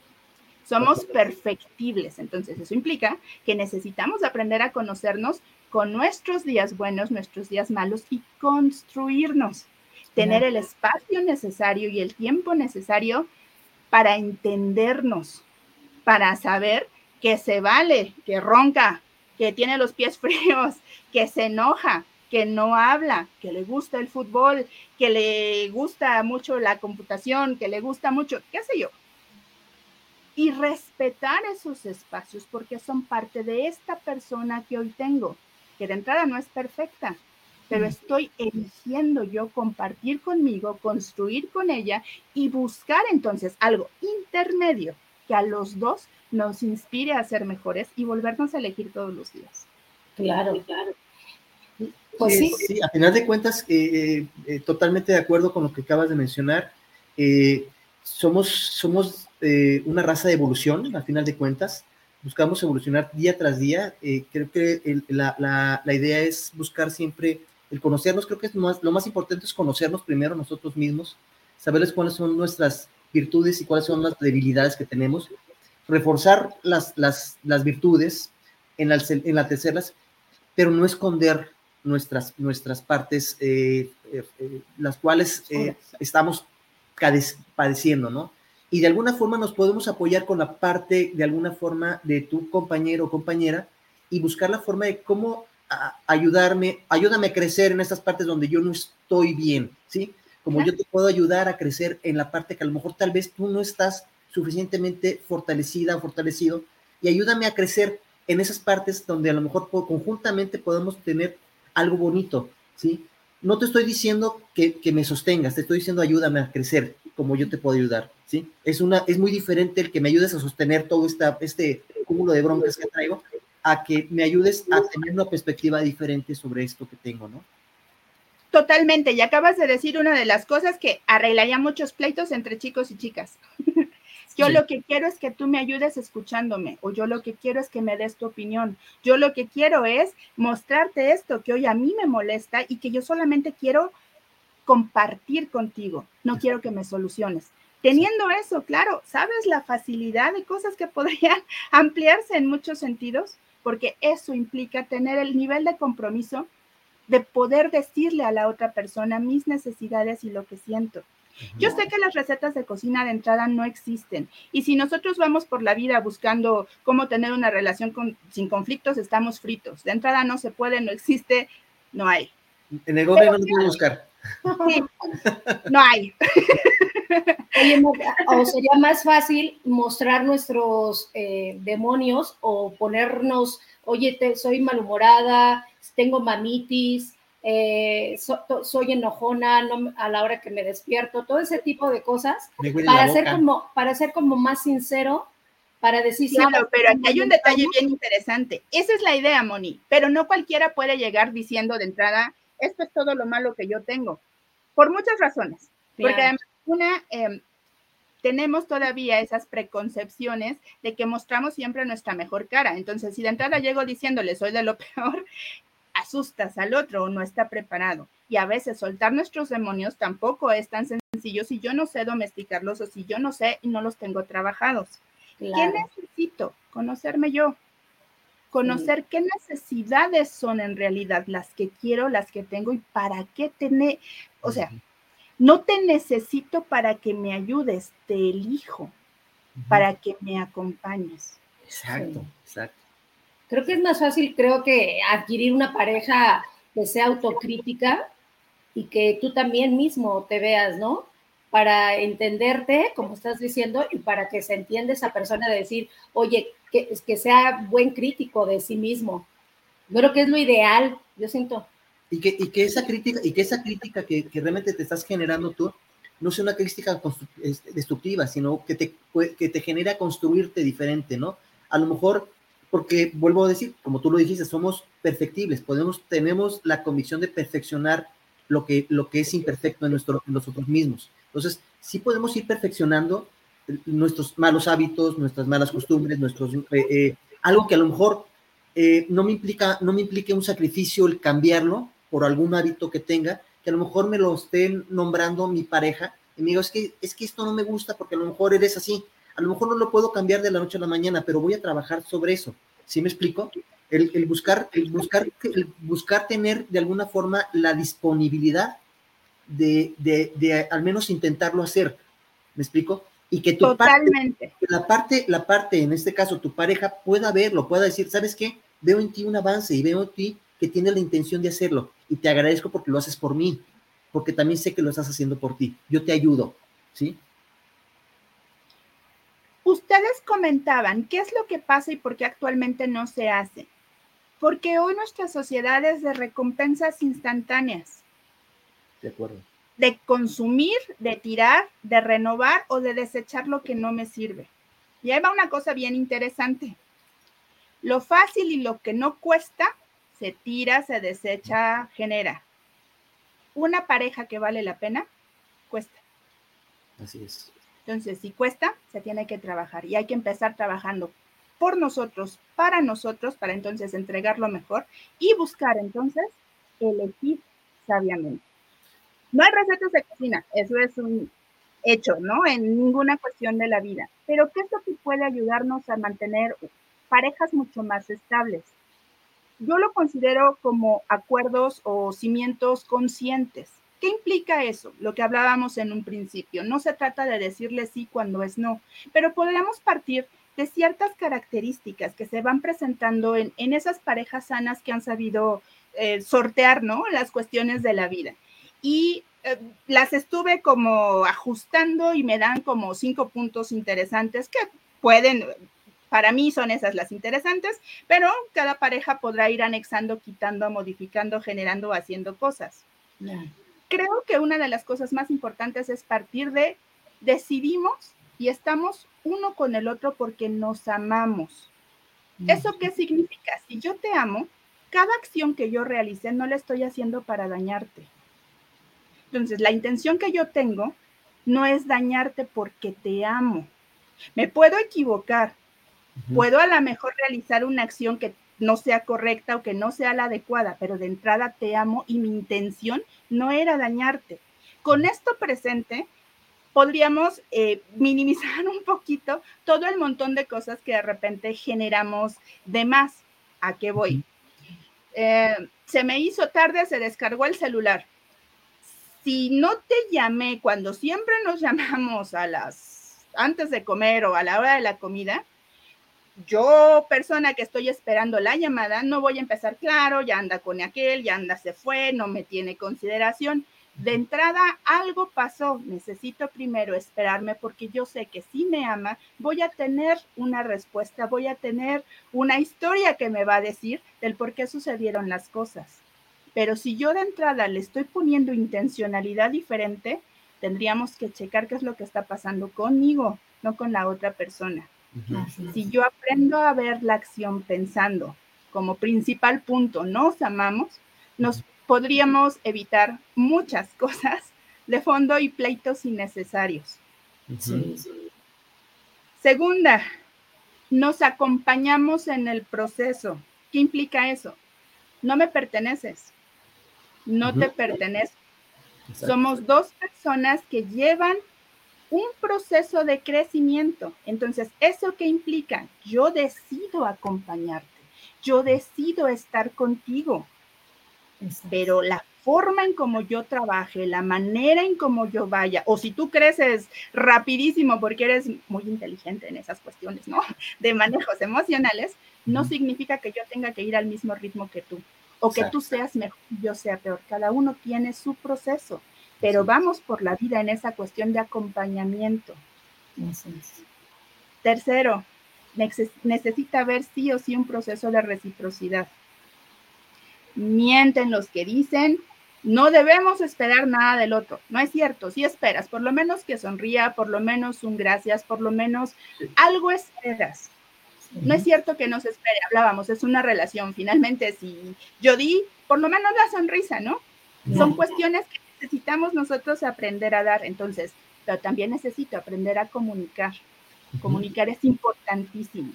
Necesito saber que si quiero comentar, yo te doy apoyo, espero apoyo. Yo estoy haciendo algo bueno, espero en reciprocidad algo bueno. Había una regla por ahí que fue parte de lo que, bueno, pero esa será otra historia de lo que rompe las cosas. Pero yo decía, mm, ¿qué es lo que pasa si de entrada tú dices, tienes toda la libertad del mundo para elegir. Pero si a ti no te gusta que yo haga esto, tú no lo hagas. No porque tenga que, sino porque tenemos ese proceso de reciprocidad. No voy a hacer las cosas por venganza, sino porque pues, de entrada me voy al punto número uno, nos amamos, ¿no? Que ese es el punto más importante. Pero si tú no estás para aguantar X, Y o Z, no lo hagas, porque entonces esta cuestión es recíproca. Si nosotros, en el proceso de reciprocidad, no estamos cumpliendo las normas, entonces tendremos que revisar por qué me enojo con el otro. No es por el otro, es que estoy viendo en mí o qué me está espejeando a mí o qué tengo que trabajar yo para que entonces podamos caminar de la, de, la mano.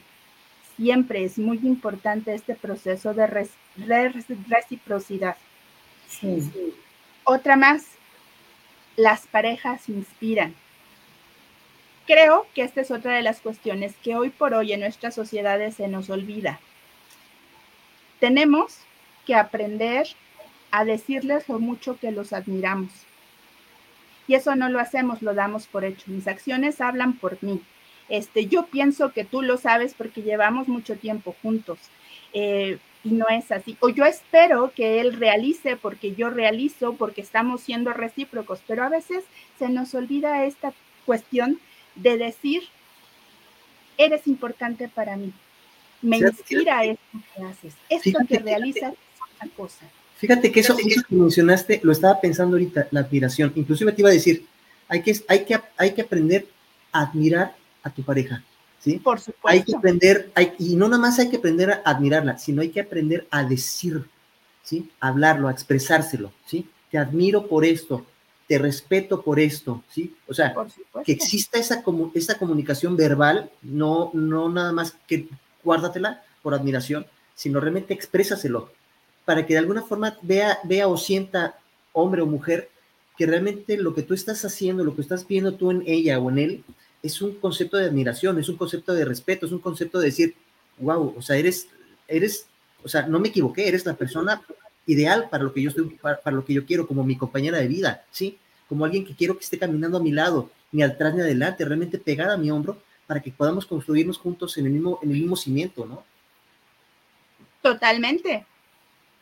Totalmente. Y vamos viendo lo más frío, si quieren verlo de esa manera. Hoy sería como una ventaja de ventaja competitiva de marketing. ¿Cómo posicionamos nuestro producto y cómo lo hacemos que se sienta bien diciendo que es extraordinario, ¿no? Porque con las parejas se nos olvida hacerlo? Porque está con nosotros, porque ya damos por hecho que lo sabe, porque nuestras acciones él debe de saber o ella debe de saber. No es así. Siempre es bien importante que nosotros tengamos esa claridad de decirle lo mucho que nos inspira. Y que nos inspire no significa que tenga que competir contra él, ser mejor o ser igual. Porque me regreso un poquito, cada uno lleva su proceso. Las principales broncas que tenemos, la mayoría de las veces, es cuando empezamos a competir, a pensar quién es mejor y a dejar de ver que cada uno tiene sus espacios, sus momentos y sus formas. ¿Por qué tenemos a veces miedo, Moni? Porque si yo me muestro al 100% qué va a pensar, qué va a decir, qué va a generar, qué va a suceder, y si no le gusta, y si no le llega, y si mejor se espanta porque a lo mejor soy una mujer muy exitosa que ha generado muchas cosas, o que le gusta leer, o que le gusta viajar, o que, o que me gusta, ¿no? Y se asusta y me freno si me freno y no estoy teniendo mi máximo potencial, ojo, ahí no es. Porque la última, para mí importante, es tienes que aprender a ser tú. Claro. Sentirte con la tranquilidad necesaria para mostrarte bien, mal, ilusionado, lloroso, con miedo, tú, en todas tus facetas. Sí, ser, honesto, ¿no? Que al final de cuentas, ¿no? Tener honestidad consigo mismo, pero también tener honestidad con la persona con la cual quieres compartir una vida, ¿no? Totalmente. Oye, este Marta, pero también ahorita en estos tiempos, en esta sociedad actual, este, muchas parejas están encontrando mucha monotonía, precisamente por lo que tú estás diciendo, porque no encuentran eso espectacular en la relación, se enfadan fácil, se decepcionan fácil eso de decir, es que tú eres mío, tú eres mi mujer, tú eres mi esposo, tú eres mi esposa. Eh, yo he visto eh, errores tremendos eh, cuando, cuando pasa que eres mi propiedad y, ya no hay admiración, se llega a una monotonía y rompe con las parejas. Qué importante lo que acabas de comentar, Moni. De verdad, qué importante lo que acabas de comentar. Pero ojo aquí una cuestión, y, lo voy a volver a mover a una analogía que también le escuché a una mujer que yo adoro y admiro, eh, Marian Rojas Estapé, es maravillosa. Ella hizo una analogía un día y me encantó. Decía, nosotros casi todos los días cuando estamos comiendo, comemos con pan, ¿cierto? Sí.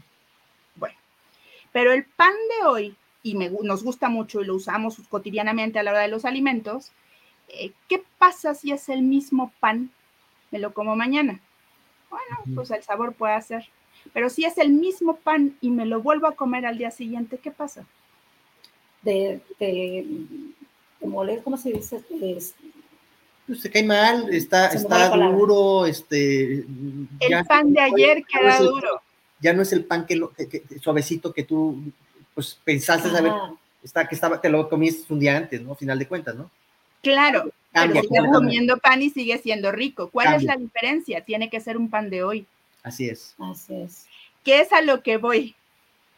A veces nosotros mostramos solamente ya soy pan. ¿No? Y eso es lo que te vas a comer el resto de los días y eso es lo que vas a hacer el resto de los días. ¿Qué pasaría si lo vemos diferente? Soy la masa madre de ese pan que constantemente está en crecimiento y en renovación para que todos los días tengas un pan suavecito, calientito, sabroso, con condimentos diferentes. Un día le voy a poner, no sé, ajonjolí, al otro día le voy a poner otro tipo de semillas, un día te lo doy con mantequilla, otro día te lo doy, pero sigue siendo la misma esencia. ¿Cuál es el problema? Quedarme estancado en el mismo proceso y no darme cuenta que como personas estamos en constante crecimiento. No puedo decir soy lo mismo, aunque ojo, si se están quejando de ciertos detalles, entonces no eres tú, aguas por ahí con lo que nosotras estamos eh, mostrando también. No es hacer feliz al otro o modificar tu esencia para que el otro sea feliz. Es mostrarte tú con ese constante crecer, porque la vida de eso se trata, de estar en movimiento, crecimiento, mostrando tu mejor versión, pero siendo tú. Para que el otro esté a gusto, no, porque tú estás decidiendo estar en tu mejor versión para entregar y compartir junto con el otro. Así Marta, una, una pregunta, una pregunta porque es una pregunta actual y es una pregunta de alguna forma que eh, he tenido varios, varios, eh, varias personas que, que han terminado su relación después de 20 años. Como que la crisis de los 20 años es un problema gravísimo en relaciones de pareja, en sus matrimonios. 7, 14, 21. Son los 20 años, son los 20 años críticos, o el número 21, que es el, año crítico, donde se truena todo lo que, es una, lo que se construyó de cierta manera durante 20 años. ¿20 y 21? ¿Por qué? 7, 14 y 21. Sí. ¿Por qué, Marta? ¿Por qué existe esa, ese fenómeno? Es muy buena pregunta, la verdad desconozco, te de ser totalmente franca, en qué consiste la temporalidad, pero son datos estadísticos que se presentan. ¿Qué sucede en muchas ocasiones? Eh, si me lo preguntas así, para mí son transiciones en cuanto a edades y en cuanto a expectativas. Hay muchas circunstancias que van pasando desde el enamoramiento juvenil de tener muchas características de lo que es deseable para mí en este instante a empezar a pensar en un proceso de familia, a pensar en, pues yo sigo siendo, ¿no? El macho alfa guapo, maravilloso, que como de que no hay nada más con esta, me estanqué y no tuve la posibilidad de probar.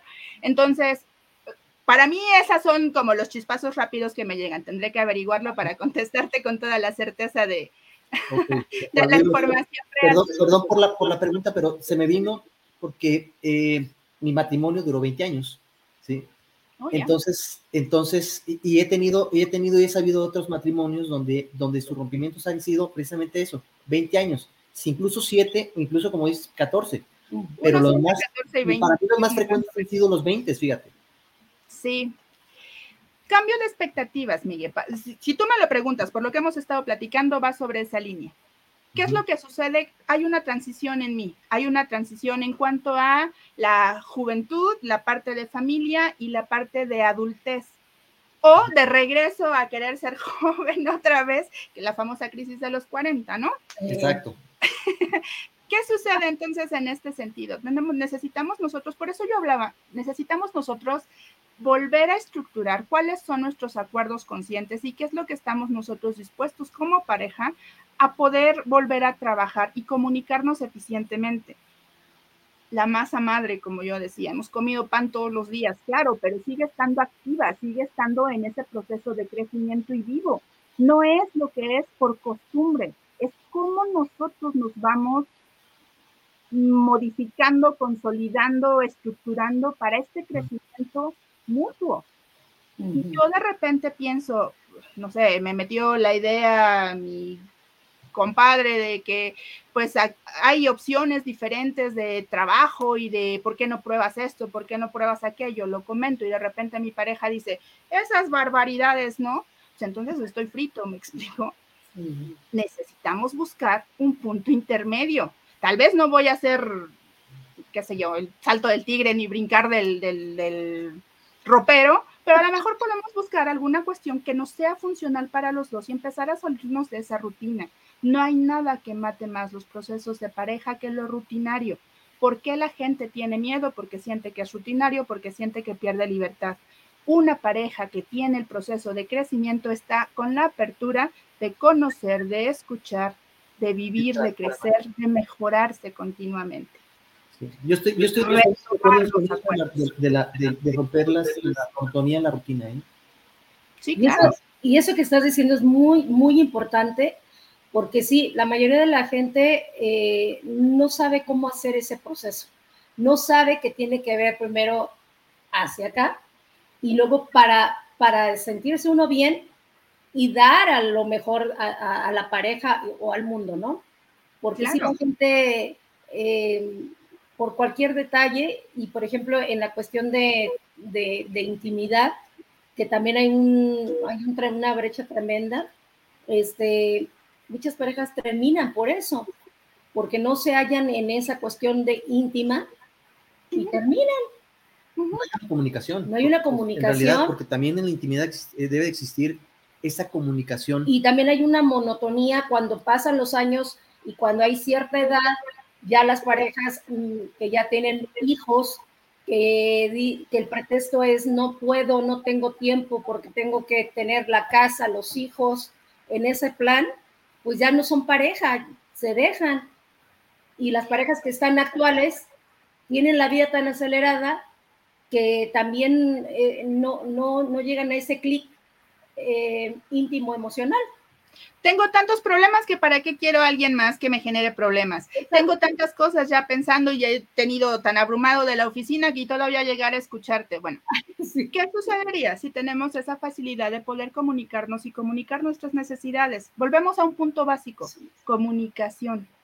Si yo no tengo esa capacidad de decirle a la persona con la que estoy construyendo algo básico, hoy no es, tengo eh, cuestiones raras, me siento cansado.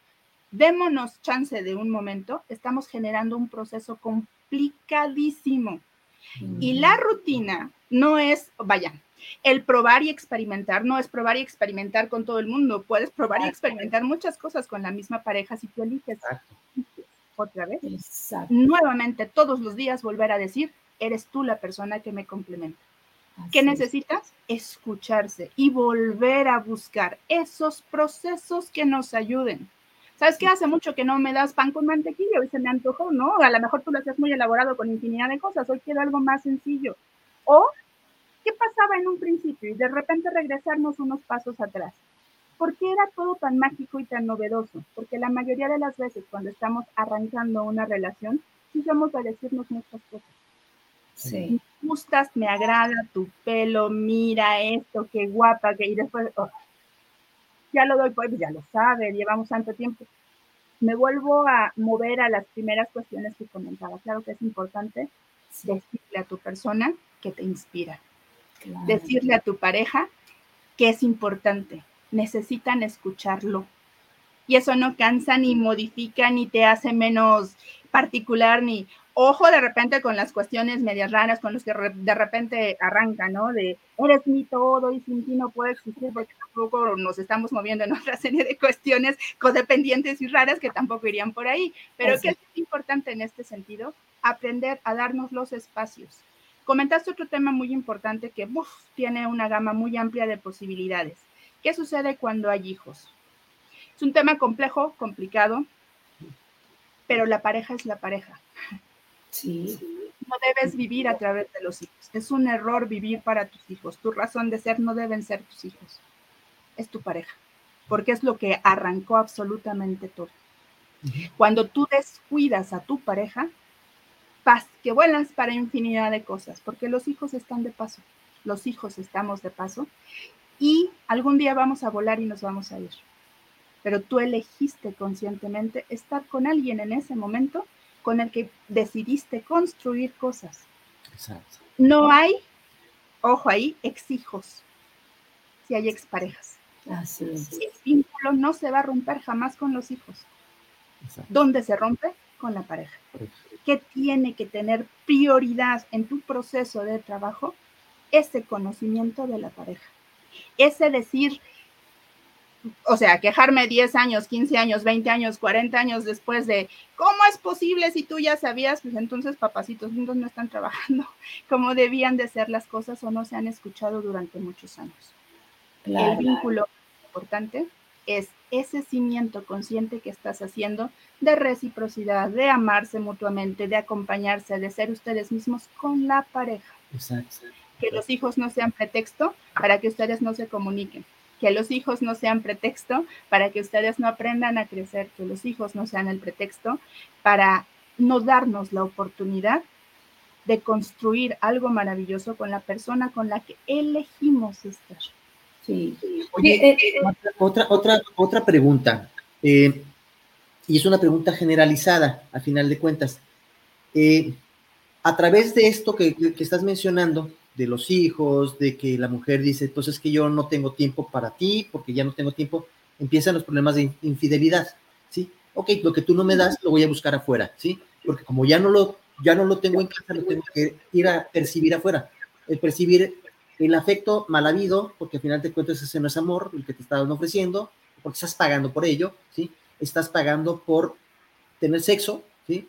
Un sexo que a lo mejor te puede llevar a un problema eh, eh, eh, de alguna enfermedad. Y la puedes contagiar inclusive a tu pareja, pero, pero ese es un factor que se, que se deriva, y sobre todo mucho en el, en el hombre, cuando existen los, los hijos, cuando ponen la mujer de pretexto a los hijos, ¿sí? Esa es la realidad. Cuando pone el pretexto a la mujer, la mujer a los hijos, los, nosotros hombres debemos ser comprensivos y entender, pero a veces somos demasiados comprensivos y demasiados pacientes y ustedes mujeres no lo ven, no lo entienden de esa, de esa manera, ¿sí? Y, decidimos decir, ¿sabes qué? Pues, o sea, ya me, ya me harté, ya me enfadé, voy a buscar esto por otro lado, ¿sí? No lo tengo aquí, lo voy a buscar. Y le das, porque le prendes focos rojos totalmente, ¿no? Le dices, si no me das, voy a salir a la calle y me voy a encontrar, la primera que me encuentre me la voy a echar al plato, ¿sí?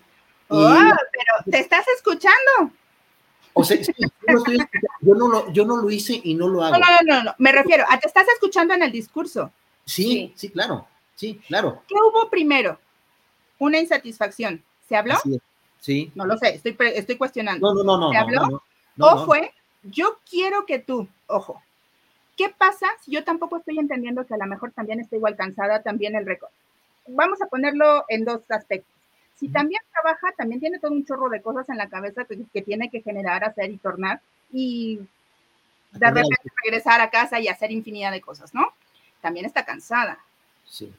¿Qué es lo que pasa si solamente es ama de casa? Mis respetos a las amas de casa. Qué desastre es tener la casa hermosa, maravillosa, los hijos, mis respetos a las mamás, lo he comentado durante toda la vida. No es lo mío me queda claro que no es lo mío, pero es un show, me explico, no es nada sencillo. Pero, ¿qué es lo que sucede si yo de entrada estoy reclamando si tú no me das? No estoy entendiendo qué hay de fondo, no estoy escuchando a la persona. Si hay un reclamo, me está haciendo falta, también yo tendría que voltear a ver, a ver, espérame, ¿qué es lo que estamos generando? Y entonces, ¿por qué no buscar algo que sea funcional? Ah, no, es que esas listas, si no es este, natural y si no sale con el alma y con el corazón, entonces ya no es válido y ya no se quiere. Seguros. La mayoría de las veces, a veces es mucho más funcional darse un espacio y un tiempo. Y ojo, ese espacio y ese tiempo para ustedes, ese día especial para la pareja, no tiene por qué terminar en sexo. Claro, claro, totalmente. Para generar un proceso de intimidad que los reconecte de nuevo. Exacto. Claro. Sí. Pero el problema es ese, el problema es que cuando la mujer por pretexta y pretexta y pretexta y pretexta, y nosotros les, les ponemos esos poquitos rojos constantemente, ¿sí? Pero sus pretextos son constantes, constantes y periódicos, inconstantes y periódicos, y decir, y de que le dices, oye, ¿sabes qué? Mira, te invito al cine, ¿no? ¿Y con quién vamos a dejarlo? Y bueno, se los dejamos un ratito a mi mamá o a tu mamá, ¿sí? No, mi mamá no quiere, O sea, puro pretexto, pretexto, pretexto, para alguna forma no tener esa comunicación con la pareja. Entonces, el hombre, por más paciente que pueda ser, pues llega un momento donde dices, sabes que ya estuvo bueno, o sea, también basta, ¿no? O sea, basta. Yo ya, yo ya, yo ya di lo que más pude dar, ¿sí? Y no estoy recibiendo, como tú le dices, no existe la reciprocidad. Pero voltearía esta parte, por eso dije, es complicado. Escuchabas lo que estabas diciendo, ¿en, ¿en qué sentido? ¿Qué sucede si yo le digo quiero salir al cine? ¿Por qué no mejor es, sabes una cosa, quiero tiempo contigo? Vamos a planearlo. ¿sabes qué? Hace mucho tiempo que no estamos eh, pasando tiempo juntos. Me ocupa, quiero estar contigo. Que es muy diferente a vámonos al cine, pero por Dios, tengo esto, tengo esto, tengo esto. Ah, ese pretexto, no, lo tiene. este, ¿sabes qué? Es que yo quiero, hoy se me antojó, sí, pero yo mañana me pago temprano la junta, el qué sé yo. ¿Es un pretexto? No, es cierto. También es cierto que si el hombre tiene una necesidad diferente y le está manifestando constantemente, tengo que tener esa claridad de escuchar. La comunicación es uno de los puntos más importantes y comunicar, pero comunicar qué necesito y qué quiero. No solamente yo quiero, tú puedes querer, pero a lo mejor yo no. Entonces, ¿qué necesitamos? buscar ese punto intermedio. ¿Por qué no quiero? Porque ya no quiero estar contigo, porque no pasa esto, porque y es la historia que me conté, o porque tengo el trabajo, los hijos, este, este proceso. ¿Qué sucedería si nos prestamos a informarnos lo que está sucediendo? ¿Sabes qué? Me haces falta, vamos a buscarnos un día, como está tu agenda, como está la mía, y entonces tenemos el espacio para nosotros. Y es volverse a enamorar. Buscar fuera, mm, será cuestión bien complicada, porque más bien antes de buscar fuera, ¿qué estoy dejando de hacer o qué no estoy escuchando adentro?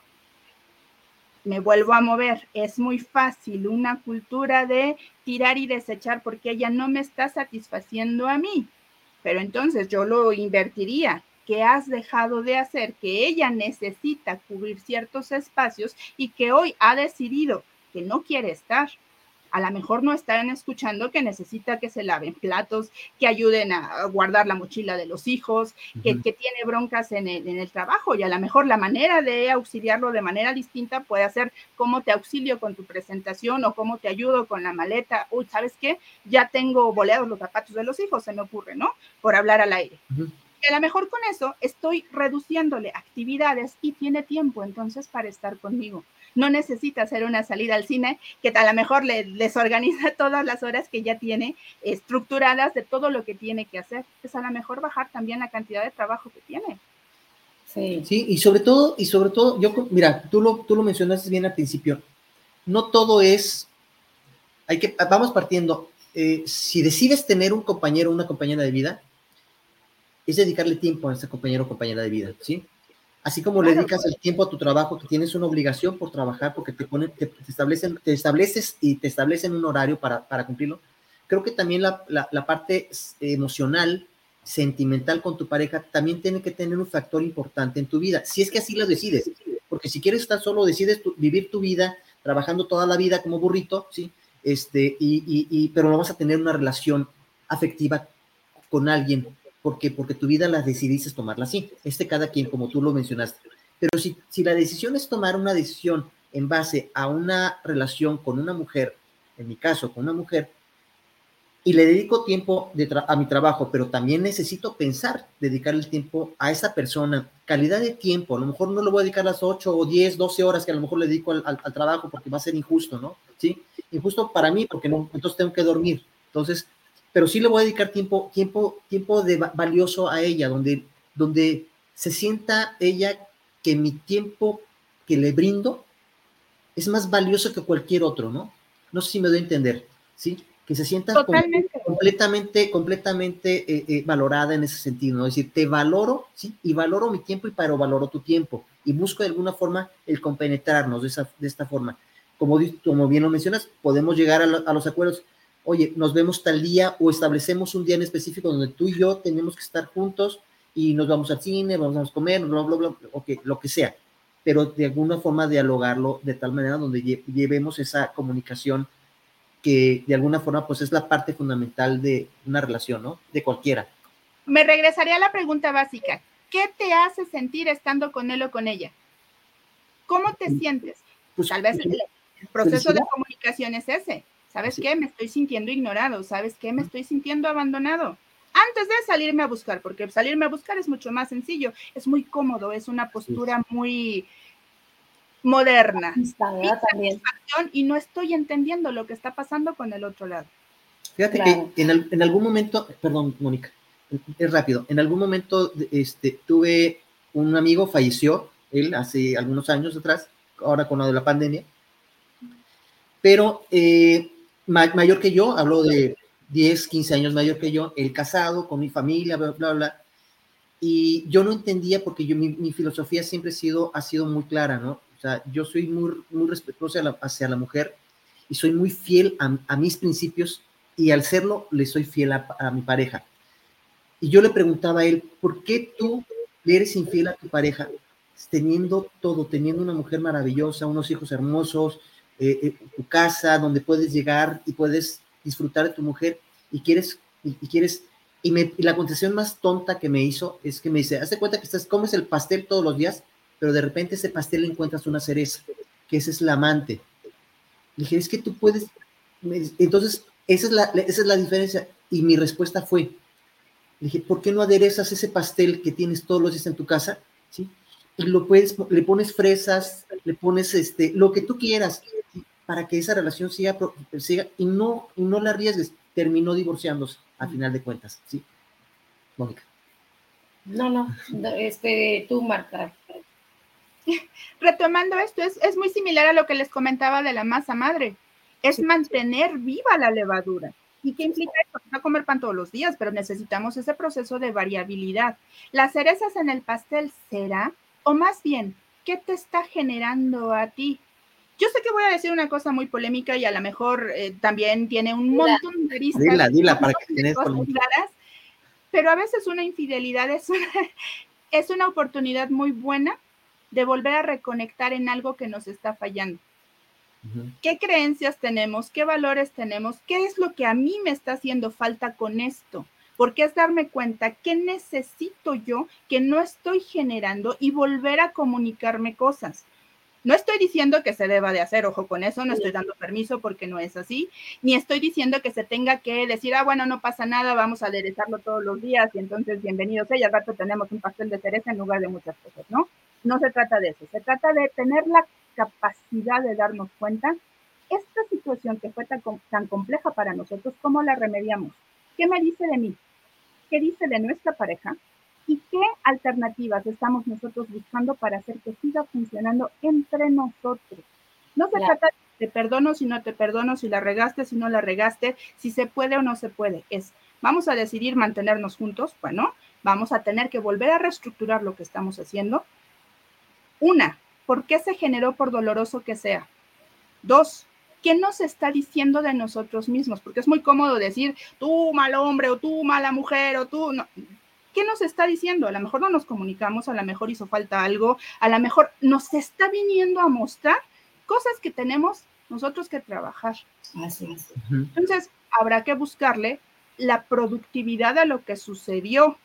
Si decido quedarme, si decido irme, también estoy en todo mi derecho y entonces más bien es volver a reestructurar con esto. ¿Qué me dice a mí para una siguiente ocasión?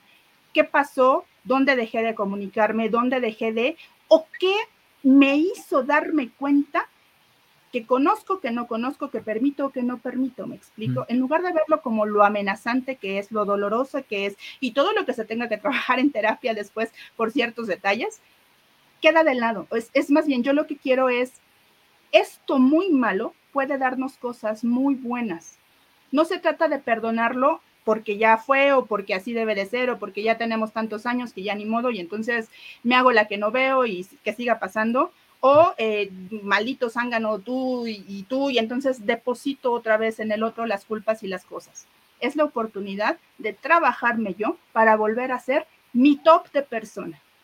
Oye, me dijo esto algo tan malo, tan complejo para la pareja que nos ayude a crecer, que nos vuelva a inspirar y que nos vuelva a permitir estar en paz en confianza, en validación, en apoyo, en seguridad de pareja, en sentirme a gusto contigo y decidir volverte a elegir. Padrísimo todo lo que estás diciendo. Oye, Marta, eso, ese, eh, eh, ahí, por ejemplo, si las parejas que en ese momento eh, tenían el tiempo, ¿no? Tenían el tiempo, pudieron resolver cuando hay problemas, no se resolvió, por los orgullos o el ego que les gana a las parejas de yo soy yo y, es nada más mi poder. Y, y, haz de cuenta, estuvo, estaba la relación, está de años, no se valora o no se valoró, no se quiso ver, y llegas en esa, a esa conclusión de que como no se puede y no se puede y no se puede y echas exactamente pestes eh, uno del otro, ahí, por ejemplo, ¿qué ya queda?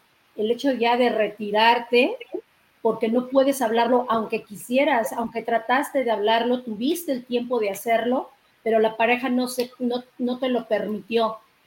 El tiempo no te lo permitió, las circunstancias, y, y se fractura. Entonces, se tiene que llegar a, ahora sí que a manos de, de ustedes, de, de los psicólogos, ¿no? Lo que pasa es que acabas de comentar algo también bien interesante, que va sobre esta misma línea, Moni. Cuando hay una fractura, usualmente una fractura arranca con una cosita que se va haciendo más grande, más grande, más honda, más honda, más honda, más honda y truena. Si yo de entrada me di cuenta que hubo una rajada por ahí que no estaba como debía, ¿por qué la dejé pasar? De entrada yo diría eso. Punto dos, ¿Se puede trabajar? Sí, a veces necesitas a una persona distinta que no para ser el referee, ojo con eso, porque los psicólogos no somos referees de las parejas ni les damos la razón a unos o a otros. Buscas un proceso de crecimiento personal porque los que tienen que reparar la rajadura son, es la pareja. Es construirte tú. Ahora, necesitas el apoyo, pues vaya con el apoyo desde el principio, no hasta que es algo súper profundo que va a requerir toneladas de cosas. Para que algo funcione, no es que le eche ganitas uno, tiene que haber un proceso de reciprocidad donde los dos están en continuo crecimiento. Si la culpa es del otro y yo estoy bien, ahí estamos mal. es cierto. Algo pasó. Algo no está generándome sobre esta línea, incluso la infidelidad. Insisto, por muy fuerte que se escuche, algo pasó entre nosotros que rompimos la comunicación, que nos dejamos o que solucionamos de alguna forma rápida, práctica, eh, satisfactoria, inmediato para mí y se me olvidó el otro. Entonces, si se me olvidó el otro o si ya no lo consideré, ahí hay algo que tenemos que trabajar nosotros, entrada conmigo y después con el otro. Ir al psicólogo es cuando ya nos estamos aventando la vajilla pues no, tampoco somos magos. Me encantaría decirles, sí, maravilloso, vienen con nosotros y siguen adelante y todo funciona maravillosamente bien. La verdad, la vida es que no, la ida al psicólogo no es para remediar un problemón, es para crecer y estar a gusto, para aprender a comentarnos de manera diferente, para perder ese miedo a sentir, para poder construir de forma diferente lo que nosotros estamos realizando. De repente nos toma por sorpresa el tener que hacernos frente a nuestros demonios o nuestros lados oscuros y esa es parte de la razón por la que, uy, el psicólogo, ¿no? ¿Qué tal que le dice que no soy tan bueno como me he procurado decir? De entrada, ojo, si tengo que ser alguien distinto a quien yo soy, ojo con lo que estoy haciendo, porque entonces no me siento cómodo con la persona que está enfrente o no estoy teniendo la claridad de poder compartir mi esencia con el otro. No somos seres perfectos, somos en construcción constante y la pareja perfecta se construye a partir de dos personas que no son perfectas. Exacto. De hecho, no, existe, una pareja perfecta en realidad. No existe. No existe. existe. No, yo aquí mencioné cuatro o cinco puntos, ya no recuerdo cuántos contabilicé, creo que eran cinco, que son como cosas básicas que se presentan durante los procesos terapéuticos o mucha gente o lo que podemos leer, pero cada uno puede tener esos acuerdos conscientes y a lo mejor anexar o modificar la palabra, algo que te sea funcional a ti. Lo básico está, pero lo importante lo va a decidir la pareja, lo va a decidir las dos personas que están en ese proceso de buscar que esto sea funcional. Claro. Una infidelidad, una eh, cotorrear, un darme permiso de X, Y, Z, es una decisión personal que puede remediarse antes de muchas cosas. Y te está hablando, si yo de entrada no soy lo suficientemente claro para contarle mis necesidades y es más fácil justificarme diciendo me fui con el otro que sí lo entiende, pues papacito lindo, tienes que trabajar tus procesos de comunicación con tu pareja. Claro. Si yo de entrada estoy más metida en otra serie de cuestiones, porque este sí me hace sentir valorada, querida, porque me responde los mensajes diarios, entonces, ojo, a lo mejor algo estoy dejando de hacer con la persona con la que elegí estar y le estoy ocultando cosas a la persona. ¿Qué implica una relación de pareja? Darme cuenta que es una relación, reciprocidad, dos, acuerdos de dos.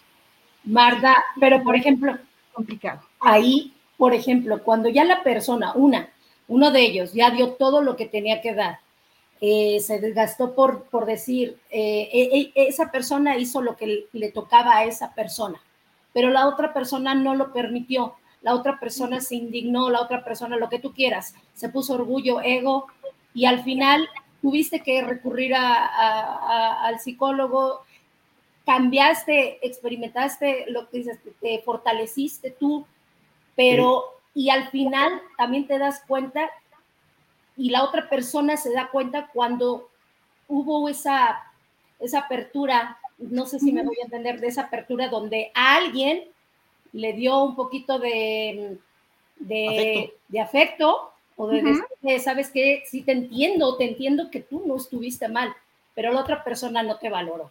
Ahí quiere decir que tú estás bien. Esa, esa es uno en, ese, en esa forma, digamos, para terminar. Voy a ser ruda con la respuesta, pero espero que también se entienda el porqué. Tal cual, Marta, tal cual. La relación de pareja es recíproca. Si solamente uno le echó ganitas, no hay pareja. Viene la otra. Si yo hice absolutamente todo por compartir, por generar, por hacer, y estoy yo diciéndote, tú lo hiciste bien, yo no estoy, entonces también te está diciendo algo, no está en el tenor de trabajar. Para que una, haya una bonita relación, tienen que trabajar los dos.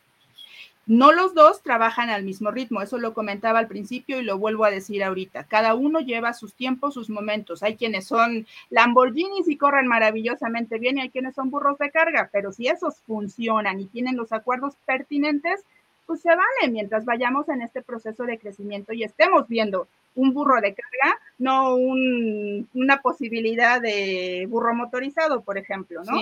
O estoy viendo al Lamborghini, lo voy a apoyar, pero no quiero que al rato sea un bocho tres cuartos porque eso es lo que yo necesito. ¿Qué es a lo que voy? Si tú pusiste todo de tu parte y la otra persona no, no hay una pareja.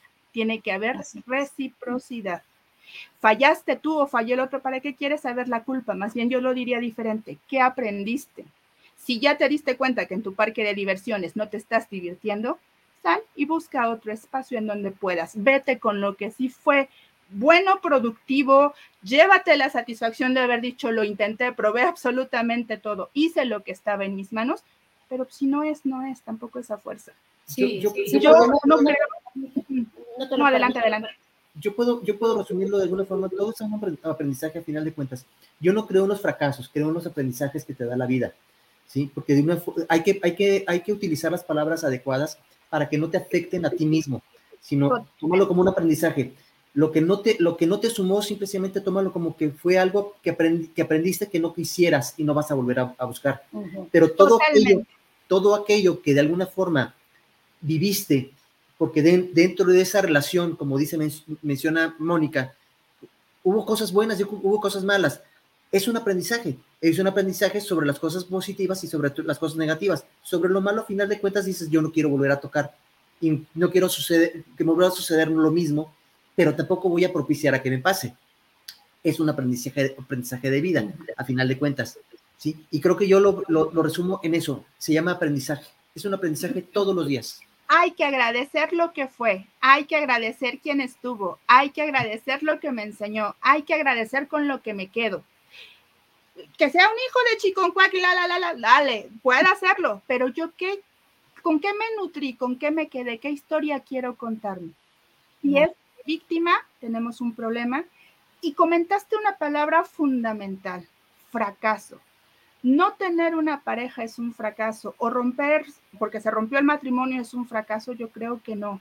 La vida se hizo para vivirse y para disfrutarse. Y es elegir conscientemente estar con alguien que te sume a ser tu mejor versión, porque tú le entregas tu mejor versión. Las parejas felices hacen dos personas en construcción que están buscando constantemente vivir lo mejor que saben, entregarse lo mejor que tienen y construirse todos los días. Fracaso, fracaso sería no intentar. Así es, Marta. Pues qué hermosa charla, magnífica. Yo creo que te vamos a seguir teniendo hermosa porque se fue el tiempo rapidísimo. Rapidísimo. Me ha encantado tu plática. Eres una gran psicóloga. De verdad te agradecemos el día de hoy y te queremos invitar para más programas, de verdad. Encantada de la vida, ha sido un gusto conocernos y la verdad sí, el tiempo se fue maravillosamente bien. Un gusto compartir con ustedes. Sobre todo, Marta, este, tus palabras muy claras, muy, muy precisas, muy concisas, eh, entendibles 100%. Y creo que la gente que se conectó, la gente que de alguna forma estuvo, estuvo con nosotros, que por cierto, este, tenemos mensajitos, pero antes de ello nos gustaría que nos dieras tus redes sociales, dónde te, dónde te pueden encontrar, que de alguna manera, pues este, este, este medio te sirva también para que la gente te pueda, te pueda eh, buscar y se pueda orientar contigo si tienen algún problema de pareja o X, ¿no? A final de cuentas, eres una... Oh, muchas gracias. Bienvenida. Tus redes sociales, por favor, si es tan amable, Marta. Ah, Rocco Marcapri, me encuentran así en Instagram. No soy muy de redes, en Facebook me encuentro como Marta Rosas Contreras Yo tengo un tema con las redes, pero siempre bienvenida y agradecida. Esos dos, Instagram. teléfono en especial? ¿Algún teléfono donde te puedan buscar? Claro, 55 394 394 65. Perfecto. Pues muchísimas gracias, Marta. Tenemos unos saluditos, si nos permites eh, eh, mencionarlos. De entrada, eh, Brian Morales, obviamente nos estaba viendo. Oh, Brian, saludos, corazón, qué bueno que te. De entrada, Brian Morales y también Julio, Julio de Regules hace una mención. Les dice, Mar, eres una chingona, ¿sí? A su estilo, ya sabes cómo es. Yo sé cómo es, gracias, Jules. Julio. Este, y bueno, se le manda un saludo tanto a Brian como a Julio de Regules que son también... Espectaculares los dos, maravillosas personas. Sí. Y, y, tenemos a José Luis Martínez, saludos para el programa, saludos para charlas y saludos para todos los conductores. Eh, César Godínez, saludos para el programa, saludos para charlas entre tú y yo y saludos para el programa. Muchas gracias. Eh, Eduardo García, saludos para charlas y saludos por este magnífico tema, programa.